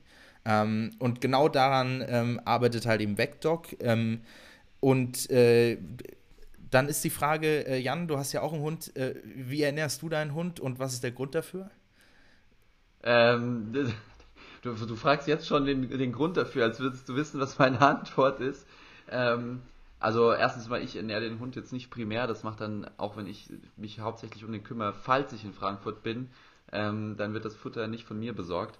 Aber ja, sehr lustig. Ich glaube, ich habe schon so eine Vermutung, wo du hin willst. Ich meine, es geht hier um einen, ja, einen vegetarischen bzw. veganen äh, Nährstoffhersteller für Hunde und ich glaube, das ist jetzt kein Geheimnis. Ich ernähre mich ja hauptsächlich vegetarisch, bis auf den einen oder anderen Fisch, der dann vielleicht doch auf dem Tisch landet. Ähm, aber der Hund, der kriegt dann tatsächlich die Fleischabfallreste, die du vorhin erwähnt hast. Ähm, also ich bin, wir haben auch gerade aktuell das Dosenfutter da stehen und ich muss schon sagen, ich finde es auch ganz cool, weil du weißt schon, dein Dog hat mehr Bock auf äh, auf das Nassfutter aus der Dose als auf das Trockenfutter, was sonst, äh, sonst auf dem Speiseplan stehen würde. Und ähm, ja. Also, fair, fair enough. Hast du schon mal drüber nachgedacht, deinen Hund vegetarisch zu ernähren? Lustigerweise war meine Mutter auch relativ lange davon überzeugt, dass unser Hund eigentlich ziemlich vegetarisch lebt. Ähm, dann habe ich irgendwann auch erklärt, dass die Käsewürfel zu 80% aus Hühnchen bestehen. ähm, also irgendwie, unser Hund konsumiert tatsächlich auch eher weniger und vielleicht auch, wenn wir Trockenfutter oder sowas haben, dann aus, aus Fisch eher und nicht Fleisch. Ähm, aber trotzdem, also so eine Dose Nassfutter landet doch schon hier das ein oder andere Mal mit, mit, mit auf dem Speiseplan. Ähm, aber ich glaube, dass unser Hund im Vergleich zu anderen doch bisschen weniger oder ein bisschen fleischfreier lebt. Aber trotzdem, das, das bringt schon nichts. Und vor allem im Vergleich zu Vecdog muss man sagen, ähm, ist natürlich eine ganz andere Nummer. Wie sieht es denn bei eurem Hund aus? Genau, nämlich das wäre jetzt auch meine, mein nächster Punkt gewesen. Man muss ja nicht immer mit dem Finger auf andere zeigen. Ich habe ja selber, oder äh, meine Familie hat einen Hund ähm, und äh, der wird auch ähm, tatsächlich konventionell ernährt, also nicht vegetarisch. Und ich habe dann auch äh, mit meiner Mutter telefoniert und wir haben uns so unterhalten und ich habe das, ich habe einfach mal gefragt, was der Grund dafür ist. Und die meinte auch so, ja, hm, also äh, Jan, du kennst ja Rosa relativ gut. Rosa hat schon jetzt nicht den stabilsten äh, Verdauungstrakt, äh, wenn, man das, wenn man das so beschreiben kann. Ähm, und die meinte halt eben so, dass es, das hat ewig gedauert, bis sie ein Hundefutter gefunden haben, wo sich ihr Magen dran gewöhnt hat und wo, wo sie praktisch dann nicht mehr diese krasse Ausdünstungen hatten, die wirklich äh, ja, atomarer Natur waren. Also Autofahrten sind so ein bisschen wie, äh, ja, äh, ich hätte fast Lotto gesagt, das ist eher russisches Roulette. Ähm, aber die, die, der Punkt ist, ähm, die, die, das hat mir noch verdeutlicht, mit was für einer Angst oder ja, äh, Vorsicht da doch viele Hundebesitzer rangehen, wenn es um die Ernährung von ihrem Tier geht, weil am Ende ist das ja nicht reguliert und viele, ich glaube, viele Hundebesitzer sehen ihr Hund auch zu einem gewissen Grad so ein bisschen wie so ein Spielzeug, wo sie sich dran austoben können. Ich, das, das, das finde ich halt eben besonders in dem Kontext damit, dass halt eben diese auf Ernährung spezialisierten Tierärzte ähm, gar nicht, also von, von kaum äh, einem Hundebesitzer aufgesucht werden. Aber das ist ein anderer Punkt. Ähm, bevor wir uns zu lange jetzt doch äh, in das Thema Hunde und Tier oder Hunde-Tierhaltung reinbegeben, kannst du einen kleinen Überblick geben über die Gründer-Gründerinnen? Äh, ja, sehr gerne. Also ähm, wahrscheinlich eher ungewöhnliches Profil jetzt für, wenn man sich die Indexlandschaft anschaut. Ähm, und zwar, also erstmal, ich glaube, wenn ich es richtig gesehen habe, auf LinkedIn, Vecdoc ist ein rein weibliches Unternehmen, also nicht nur die Führungsspitze, sondern auch das komplette Team ist weiblich. Ähm, die beiden Gründerinnen sind Tessa Zaune-Fiegler und Valerie Hensen. Äh, ich hoffe, das habe ich richtig ausgesprochen. Ähm, Tessa ist Architektin äh, von der TUM und hat auch knapp zehn Jahre in einem Architekturbüro gearbeitet, ähm, drei davon parallel an VecDoc. Äh, währenddessen Valerie Hensen hat erst einen BWL-Bachelor gemacht und dann äh, Tiermedizin studiert. Ähm, und witzigerweise, ähm, das ist eigentlich der Hauptgrund, warum ich VecDoc so feiere. Also das Produkt, und es gibt verschiedene Anbieter für vegetarisches Hundefutter, ähm, ist definitiv, ähm, er hat, hat einige Perks vorzuweisen und äh, das wahrscheinlich auch zu Recht, aber die Geschichte von ist, ist von ihnen extrem gut gesponnen. Also ähm, es geht, äh, die sind A sehr offen mit ihren eigenen Skills und Defiziten, also die, die sind sich bewusst, sie sind jetzt beide nicht die Logistikprofis, deshalb müssen sie sich jetzt halt eben auch im Zuge der Finanzierungsrunde ähm, mehr, sag ich mal, Senior Professionals jetzt heiern, die, die sich eben mit den Skills auskennen, die sie brauchen, um in Europa zu Marktführer zu werden, was das ganz klar ausgeschriebene Ziel ist. Ähm, aber äh, äh eigentlich ist VecDoc entstanden aus einem eigenen Problem, weil Tessa ähm, ihren Hund, der praktisch äh, Lebensmittelallergien hatte, ähm, zum Arzt gebracht hat und der meinte, ja, ähm, also wenn, wenn, sie, wenn er sich das Profil anschaut, dann würde es eigentlich Sinn machen, den Hund vegetarisch zu ernähren und hat ihr dann verschiedene Rezepte gegeben und die zu kochen war halt eben immer super viel Aufwand und da hat sie sich nach einer Lösung gewünscht, die halt eben einfach ist und ähnlich wie halt im Andersfutter ähm, für, für jeden verfügbar ist und das war der Startschuss für VecDoc. Also das geht ja auch in vielen so Gründerhandbüchern äh, hervor, dass wenn du an einem Problem arbeitest, was dich selber beschäftigt, dann bist du zumindest nicht komplett auf dem falschen Weg. Ähm, und äh, ich glaube, also die Kombination aus äh, jemandem, der sich intensiv mit dem Problem auseinandergesetzt hat und dann äh, mit Valerie jemand, der zum einen das Businesswissen hat, aber zum anderen halt eben auch den ähm, ja, tiermedizinischen Hintergrund mit äh, fünf Jahren Studium. Ich glaube, das ist eine, ist eine sehr, sehr gute äh, und komplementäre Kombination und eventuell kommt da jetzt noch der ein oder andere Techie äh, oder Marketing-Spezialist mit dazu. Also da, dahingegen bin ich äh, relativ äh, optimistisch. Ja, sehr, sehr spannend. Also wenn man sich jetzt mal die Webseite VecDoc anguckt, äh, kommt es dann ja schon eher wie ein, ja, einfach nur so ein relativ simpel aufgesetzter E-Commerce-Shop auf, aber ich meine, du bringst es schon ganz gut rüber. Die, die, die Story ist schon eine ganz andere und da kann man viel mehr draus machen. Ähm, da frage ich mich vor allem, wie viel konnten sie denn eigentlich so finance-technisch eigentlich draus machen? Also konnten die mit, mit so einem doch relativ simplen Produkt, weil es ist ganz dumm gesagt, kann man das schon relativ einfach einfach nur als neues Hundefutter abstempeln. Konnten sie da Investoren überzeugen? Also, äh, VecDoc ist jetzt in der Serie A. Das hört sich jetzt erstmal ähm, spät an, ist es auch. Ich meine, das Produkt ist am Markt äh, und sie haben ihre ersten Erfolge gefeiert, haben aber tatsächlich nur dreieinhalb Millionen eingesammelt. Also gar nicht mal so viel sind aber auch nur ein Team von elf Personen und ich glaube, der Grund dafür, dass sie gefundraised haben, die werden sicherlich schon zu einem gewissen Grad sich selber durch ihre, durch ihre Umsätze finanzieren können, ähm, ist halt eben, um, um wirklich jetzt mal ähm, in Anführungszeichen Big Shots für, für, ihrem, für ihre Senior-Positionen zu ähm, hiren, wo es einfach nicht mehr ausreicht, zu sagen, hey, äh, glaubst du an veganes Hundefutter, sondern ähm, du im Zweifel einen Typen von McKinsey hiren musst oder ähm, ähnliches. Äh, das, das, dementsprechend, ähm, ja, ist jetzt keine Riesenfinanzierungsrunde. Dazu muss man sagen, sie äh, machen natürlich auch den smarten Move und holen sich noch äh, 850.000 über Seedmatch als Fremdkapital mit dazu, um ihr Working Capital ähm, smart zu finanzieren. Macht extrem viel Sinn, äh, was wiederum auch unterzeigt, mit wie viel Ressourcenbewusstsein das Unternehmen geführt ist.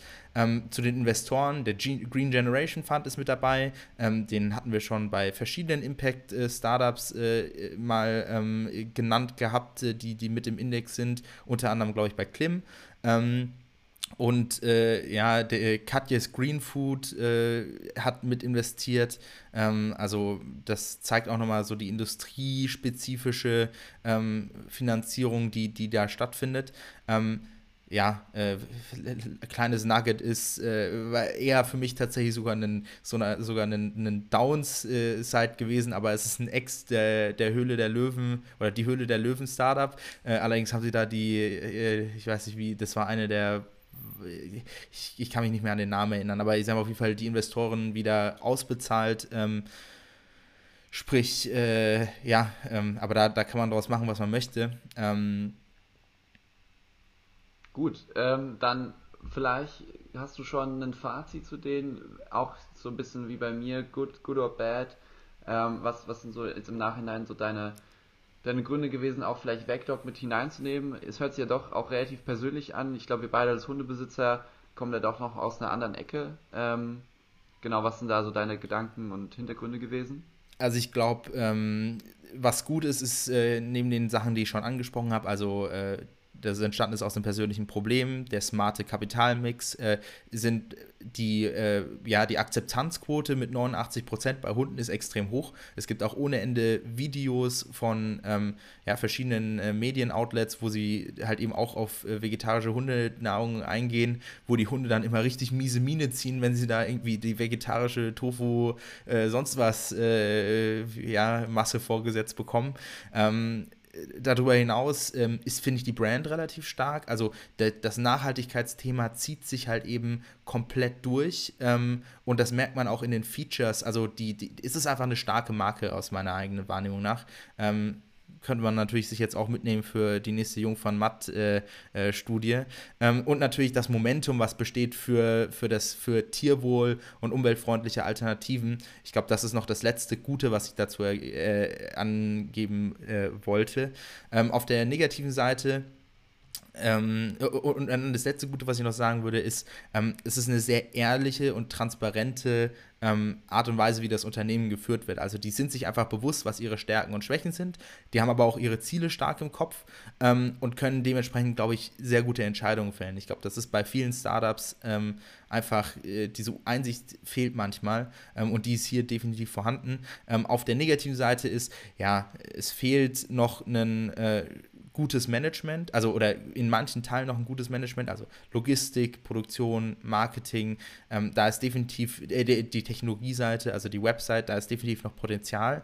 Ähm, die Informationslage ist definitiv noch kritisch. Also ähm, ja, äh, bei Hundehaltung ist es, ist es, ich glaube, es ist noch nicht so viel Awareness für das Problem da. Es ist zwar eine steigende Wahrnehmung von dem Thema, kann ich meinen Hund äh, vegetarisch er ernähren, aber viele, ich glaube, wenn man eine Umfrage macht, würden immer noch sagen, der Hund braucht Fleisch, was willst du jetzt mit dem veganen Scheiß hier? Ähm, und äh, der, dort ist halt eben auch der, die, die Zusammenarbeit mit Tierärzten, die Vecdog relativ stark treibt, ähm, ähm, kann dem entgegenwirken, aber äh, ja, kurz- bis mittelfristig wird das sicherlich noch eine Hürde bleiben. Ähm, und das Letzte ist, sie haben zwar sich ganz gut präsentiert in, in so verschiedenen, ähm, ja, äh, ich weiß nicht, ob das Advertorials waren, aber zum Beispiel in Welt der Wunder wurden sie gefeatured, als es dann um vegetarische Tiernahrung geht. SEO-technisch, also wenn du veganes Hundefutter suchst, sind die Kollegen jetzt aber nicht top of class. Dementsprechend, ähm, ja, äh, ist das eventuell noch was, woran sie arbeiten können. Äh, kleine, kleine Frage noch, was SEO angeht. Hast du, bist du dafür in Private Browser gegangen, um das mal äh, auszuprobieren? Oder weil, also wenn ich das jetzt gerade mal hier so suche, werden die mir direkt vorgeschlagen, aber selbstverständlich war ich ja schon auf deren Website, deswegen können es durch meine Cookies beeinflusst sein. Ja, äh, ich habe mal nachgeschaut, äh, also das ist äh, selbst im Incognito-Browser ähm, mit, mit VPN nach Deutschland ähm, sieht das nicht so aus, als ob da, ob die da, also SEA, also das, die gezahlte Anzeige, also Search Engine Advertisement, das machen sie gut. Dafür sind sie klar der Nummer 1 gelistete Anzeige. Also wenn du vegetarisches Hundefutter suchst, ist die erste, das erste Inserat die Anzeige von Vecdog. Aber SEO, also die Search Engine Optimization, also wie die eine Webseite mit Inhalten füllt, sodass Google denkt, dass sie gut ist, dort sind sie zwar auf der ersten Seite, aber nicht der, der, der Top-Player. Und das macht ja schon einen Unterschied. Du hast, glaube ich, vom ersten auf den zweiten schon 90-prozentigen Abfall in Klicks. Ja, das ist äh, tatsächlich äh, sehr interessant. Auch, dass du SEO nochmal so, ähm, so wichtig genommen hast, was natürlich super sinnvoll ist bei, ja, bei Vecdog als äh, Online-Shop. Aber ich glaube, dann wäre es das für heute, oder? Ja, ich glaube, äh, wir, haben, wir haben ja auch lange genug geredet. Oder Jan, äh, brennt, dir, brennt dir noch irgendwas auf der Zunge? Mir brennt äh, tatsächlich etwas auf der Zunge und das ist mir sehr, sehr, sehr wichtig. Ähm, tatsächlich, wenn, wenn ich mir mal so unsere Spotify-Bewertungen anschaue, bin ich schon wirklich sehr, sehr happy und zufrieden. Ähm, und es kommen auch immer wieder mal neue Bewertungen hinzu. Trotzdem hier nochmal der Aufruf. Äh, das ist wirklich ein super starkes Zeichen für uns, aber auch für andere potenzielle Hörer, ähm, wenn, wenn ihr uns eine gute Bewertung gebt. Und andererseits könnt ihr uns natürlich äh, uns auch trotzdem weiterhin unterstützen, indem ihr tatsächlich über Word of Mouth einfach mal einem Kollegen, einer Kollegin äh, Bescheid sagt, hey, guck mal, falls du, falls du im Podcast-Game bist, äh, falls ihr wirklich so einen Podcast-Freak kennt, der jede Woche sieben, zehn sieben bis zehn Podcasts hört, sagt ihr nochmal Bescheid, hey, hör mal in Tode Le Mans rein, ähm, vielleicht ist das ja was für dich. weil wir einfach nochmal gemerkt haben in letzter Zeit tatsächlich, dass das die, die stärkste Art und Weise ist, ähm, ja, einfach so ein bisschen an die Leute zu kommen und, und ihnen zu zeigen, ähm, dass es Tour de Le Mans tatsächlich gibt. Ja, dem kann ich nichts hinzufügen. Ähm, wir freuen uns natürlich auch für jegliches kritisches Feedback. Also falls ihr sagt, irgendwas gefällt euch nicht, dann ähm, könnt ihr es natürlich auch in eine Bewertung schreiben. Aber der effizienteste Weg wäre natürlich, das äh, irgendwie direkt äh, über unser Feedback-Formular zu machen äh, oder uns eine Message zu schreiben. Ähm, aber ja, äh, ansonsten, Jan, äh, hat es mir diese Woche wirklich außergewöhnlich viel Spaß gemacht. Ja, absolut, mir auch. Und ähm, ich entschuldige mich hier als allerletzten Kommentar noch für diese Überlänge. ich muss sagen, es ist, äh, ich, ich hoffe, es, es hat euch äh, Spaß, genauso Spaß gemacht wie uns. Ähm, man kann das natürlich auch positiv framen, dass ihr jetzt eine halbe Stunde, ja, knapp mehr Tour de Le Mans hören konnte diese Woche mit prall gefüllt bis an, äh, bis an den Rand mit Inhalt. Ähm, ja, äh, wir wünschen euch eine schöne Woche und Jan, mach's gut.